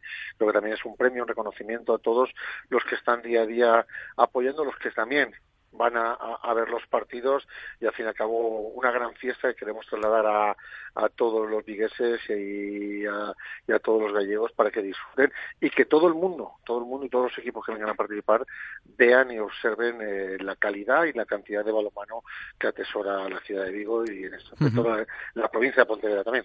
Sí que es cierto, Francisco, que, que todo esto pues importa y suma, ¿no? Y esperemos que así sea cuando llegue el verano y cuando se organiza aquí el Mundial Junior, pero en base a, lo que comentabas también, y mucha gente lo dice, que se está trabajando mucho la base, que se está potenciando mucho eh, la cantera a nivel de balonmano y que no, no dan salido pues esos equipos que sean capaces de, de afincarse en la élite aquí en nuestra ciudad, es un poco quizás una pregunta que, que seguro trae muchos quebraderos de cabeza en la federación, ¿no? Y, y, tú como presidente creo que también lo puedes valorar, el hecho de qué le falta a Vigo o qué le falta ahora que, que tuviese en el pasado para poder eh, vivir balonmano de élite en nuestra ciudad. Muchas veces, es lo que puedo decir, muchas veces nos toca reestructurarnos, nos toca reorganizarnos y sobre todo lo que yo incido e insisto muchísimo a todos los clubes es la necesidad de, de hacer una regeneración y una regeneración para, para crear clubes con una base fundamentada y basada eh, en jugadores autóctonos, en jugadores de la, de, de- de la ciudad. Y es cierto que, que la crisis ha hecho una factura muy grande y que, que Galicia no está exento de ella y, y yo animo a mis clubes siempre a que sean coherentes con con, con el tema del gasto y el, y, y el compromiso del gasto. Entonces, muchas veces, pues el jugar en la máxima categoría conlleva unos gastos que, que no están hoy en día a- al alcance de todo el mundo y yo prefiero que sean exigentes con ellos mismos y puedan, y, y puedan tener un, una, una, una situación económica viable a que se pueda ve- venir en contra y, y, que, y que perdamos un club y que perdamos gente por situaciones económicas que no nos llevarían a ningún sitio. Entonces, poco a poco iremos creciendo, eh, poco a poco también las administraciones públicas se están comprometiendo un poquito más con con el deporte se está comprometiendo un poquito más con el balonmano y poco a poco seguiremos y iremos aumentando y estoy seguro que en no muy, mucho tiempo volveremos a disfrutar de, de grandes equipos y de un gran equipo en, en Vigo eh, compitiendo en la máxima categoría, pero con tranquilidad, siempre con los pies en el suelo y sobre todo eh, trabajando desde la base para tener muchos jugadores de la, eh, autóctonos y sobre todo intentar economizar al máximo para tener el mayor rendimiento de cara al futuro. Confiamos, eh, confiamos mucho en que pronto podamos volver a ver balonmano de élite aquí en nuestra ciudad con equipos vigueses. De momento tenemos que conformarnos, que no es poco, eh, con el Mundial Junior que vamos a vivir este verano. Ya veis que desde la Federación trabajan con AINCO para que todo esté a punto eh, y poder disfrutar de esta cita mundialista aquí en nuestra ciudad, también en Pontevedra, este verano del 2019 y que los hispanos también ayuden eh, con grandes actuaciones desde Alemania. Esperemos que también podamos conseguir un buen resultado ahí en, en el Mundial que estamos viviendo. Hoy le hemos comentado todo con el presidente de la Federación Española de Balonmano, Francisco Blázquez. Muchísimas gracias, Francisco. Un abrazo grande. Muchas gracias a vosotros y hoy todos ahí con la televisión animando, remando con el equipo aquí en Alemania y que seamos un punto de, de inflexión también para el deporte español, para el balonmano en especial y sobre todo gracias a vosotros siempre por, por darlo, ¿no? por dar y comunicar, porque Ujú. al fin y al cabo todo esto que hacemos y todo lo que tenemos previsto para este año 2019 en vuestra ciudad, en vuestra querida ciudad, no sería posible si vosotros no lo comunicaseis y lo dieseis como lo dais y, y cómo os vinculáis al balonmano, especialmente al deporte en general. Muchísimas gracias a vosotros. Claro que sí, gracias de verdad. Para eso estamos nosotros. eh. Un abrazo, Francisco, y todos con los hispanos. Un abrazo muy grande, un abrazo muy fuerte a todos. Gracias.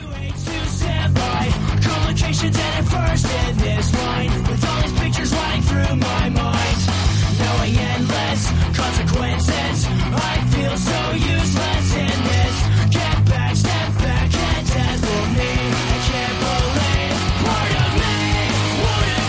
Pues ya lo habéis escuchado, ¿eh? todos con los hispanos apoyando al Combinado Nacional de Balonmano porque se lo merece, porque aquí en Vigo también nos gusta el balonmano y más si cabe este año aún por esa cita mundialista que vamos a tener este verano, Mundial Junior aquí en Vigo y en Pontevedra. A medida que vayan pasando los meses, pues eh, seguiremos informando de los avances y con protagonistas como no puede ser de otra manera. Y los últimos minutos del programa de hoy los vamos a dedicar a hablar de tenis de mesa. Seguimos con deportes de nuestra ciudad y en este caso desde la perspectiva del Club Tenis de Mesa, a ver cómo están empezando este año 2019 los chicos del Club Tenis de Mesa Vigo. Estoy ya con su presidente, Antonio Campo. ¿Qué tal, Antón? ¿Cómo estás? Hola, buenas tardes. Muy buenas tardes, bienvenido a este año 2019 que comienza también con actividad y competición ¿eh? en el Club de Tenis de Mesa Vigo y hablando especialmente de esta disciplina, de este deporte, cuéntanos. Mm, Mira, estamos muy contentos este año, ya va a mediada de la temporada. Por ejemplo, el equipo de Segunda Nacional está luchando por los puestos de ascenso sin la necesidad de contratar extranjeros y otros españoles. Y eso es bueno, ¿eh? que, que la cantera se forme aquí, también salgan jugadores de tenis de mesa de nuestra ciudad. Sí, es que somos un club humilde y no, no podemos permitirnos la, la contratación de, de, de- Ujú. de gente. Darle las gracias, como no, a, a Pablo, a Toño y a Surso, que son la gente que compone este, este, este equipo. Y lo más, lo más importante también es dar las gracias a- al resto de socios que hacen esto impo- eh, eh, en esto que sea posible. Antón, y es importante también valorar un poco el nivel que tenemos aquí en Vigo con todo esto que nos estás contando, ya avanzada la temporada y precisamente comenzando un año nuevo natural como es el 2019, digo, el nivel que tenemos cuando se habla de, de tenis de mesa aquí en nuestra ciudad.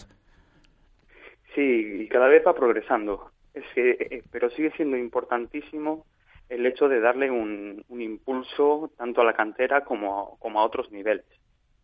Sin este, sin este impulso, ya bien sea a través de, de medios eh, materiales como cesiones de pabellones o otro tipo de medios, eh, va a llegar el momento en que, en que sea bastante difícil continuar. A ver, es cierto que a nivel de infraestructuras muchos deportes aquí en Vigo tienen este problema, pero precisamente hablando de- del tenis de mesa, el hándicap mayor que os encontráis aquí en nuestra ciudad, ¿puede ser ese? Eh, nos encantaría el, el poder tener un, un espacio propio sin, sin la necesidad de estar montando y desmontando las mesas, etcétera. A ver, sería lo ideal. ¿no? Sería lo ideal. Sobre todo para seguir creciendo a nivel de efectivos. No sé cómo están las expectativas de cara a este 2019 para que cada vez más gente se anime también a competir, ¿eh? digo a competir a nivel de, de competición regular eh, en tenis de mesa aquí en nuestra ciudad. Eh, eh, la liga ya está cerrada, ya empieza en, en septiembre. Son cinco equipos y ya están. Sí, no, están pero digo para, para a nivel de, de- de entrenamientos, de primeras tomas de contacto, que la gente pues se vaya animando para futuras temporadas, por supuesto. siempre estamos abiertos a que todo el, a que todo el mundo venga al CIP Carrasqueira, que nos Ahí. del gimnasio del colegio, y venga a participar con nosotros. Nos puede localizar en, en CTM Vigo, eh, en la página de Facebook de CTM Vigo, o Club de Tenis de Mesa, y nos puede enviar un email y, y empezar a hablar con nosotros. Estupendo, Hay ¿eh? muchísima gente que está empezando y, y estamos muy contentos con ellos. Yo decía El que deporte- estupendo. De verdad, ¿eh? que, que da gusto que, que se practiquen deportes, en este caso el, el tenis de mesa, y además a buen nivel aquí en nuestra ciudad, como los chicos del Club Tenis de Mesa Vigo, hoy con su presidente Antón Ocampo. Muchas gracias, Antón, de verdad, y a seguir en esa línea. Venga, un saludo. Gracias.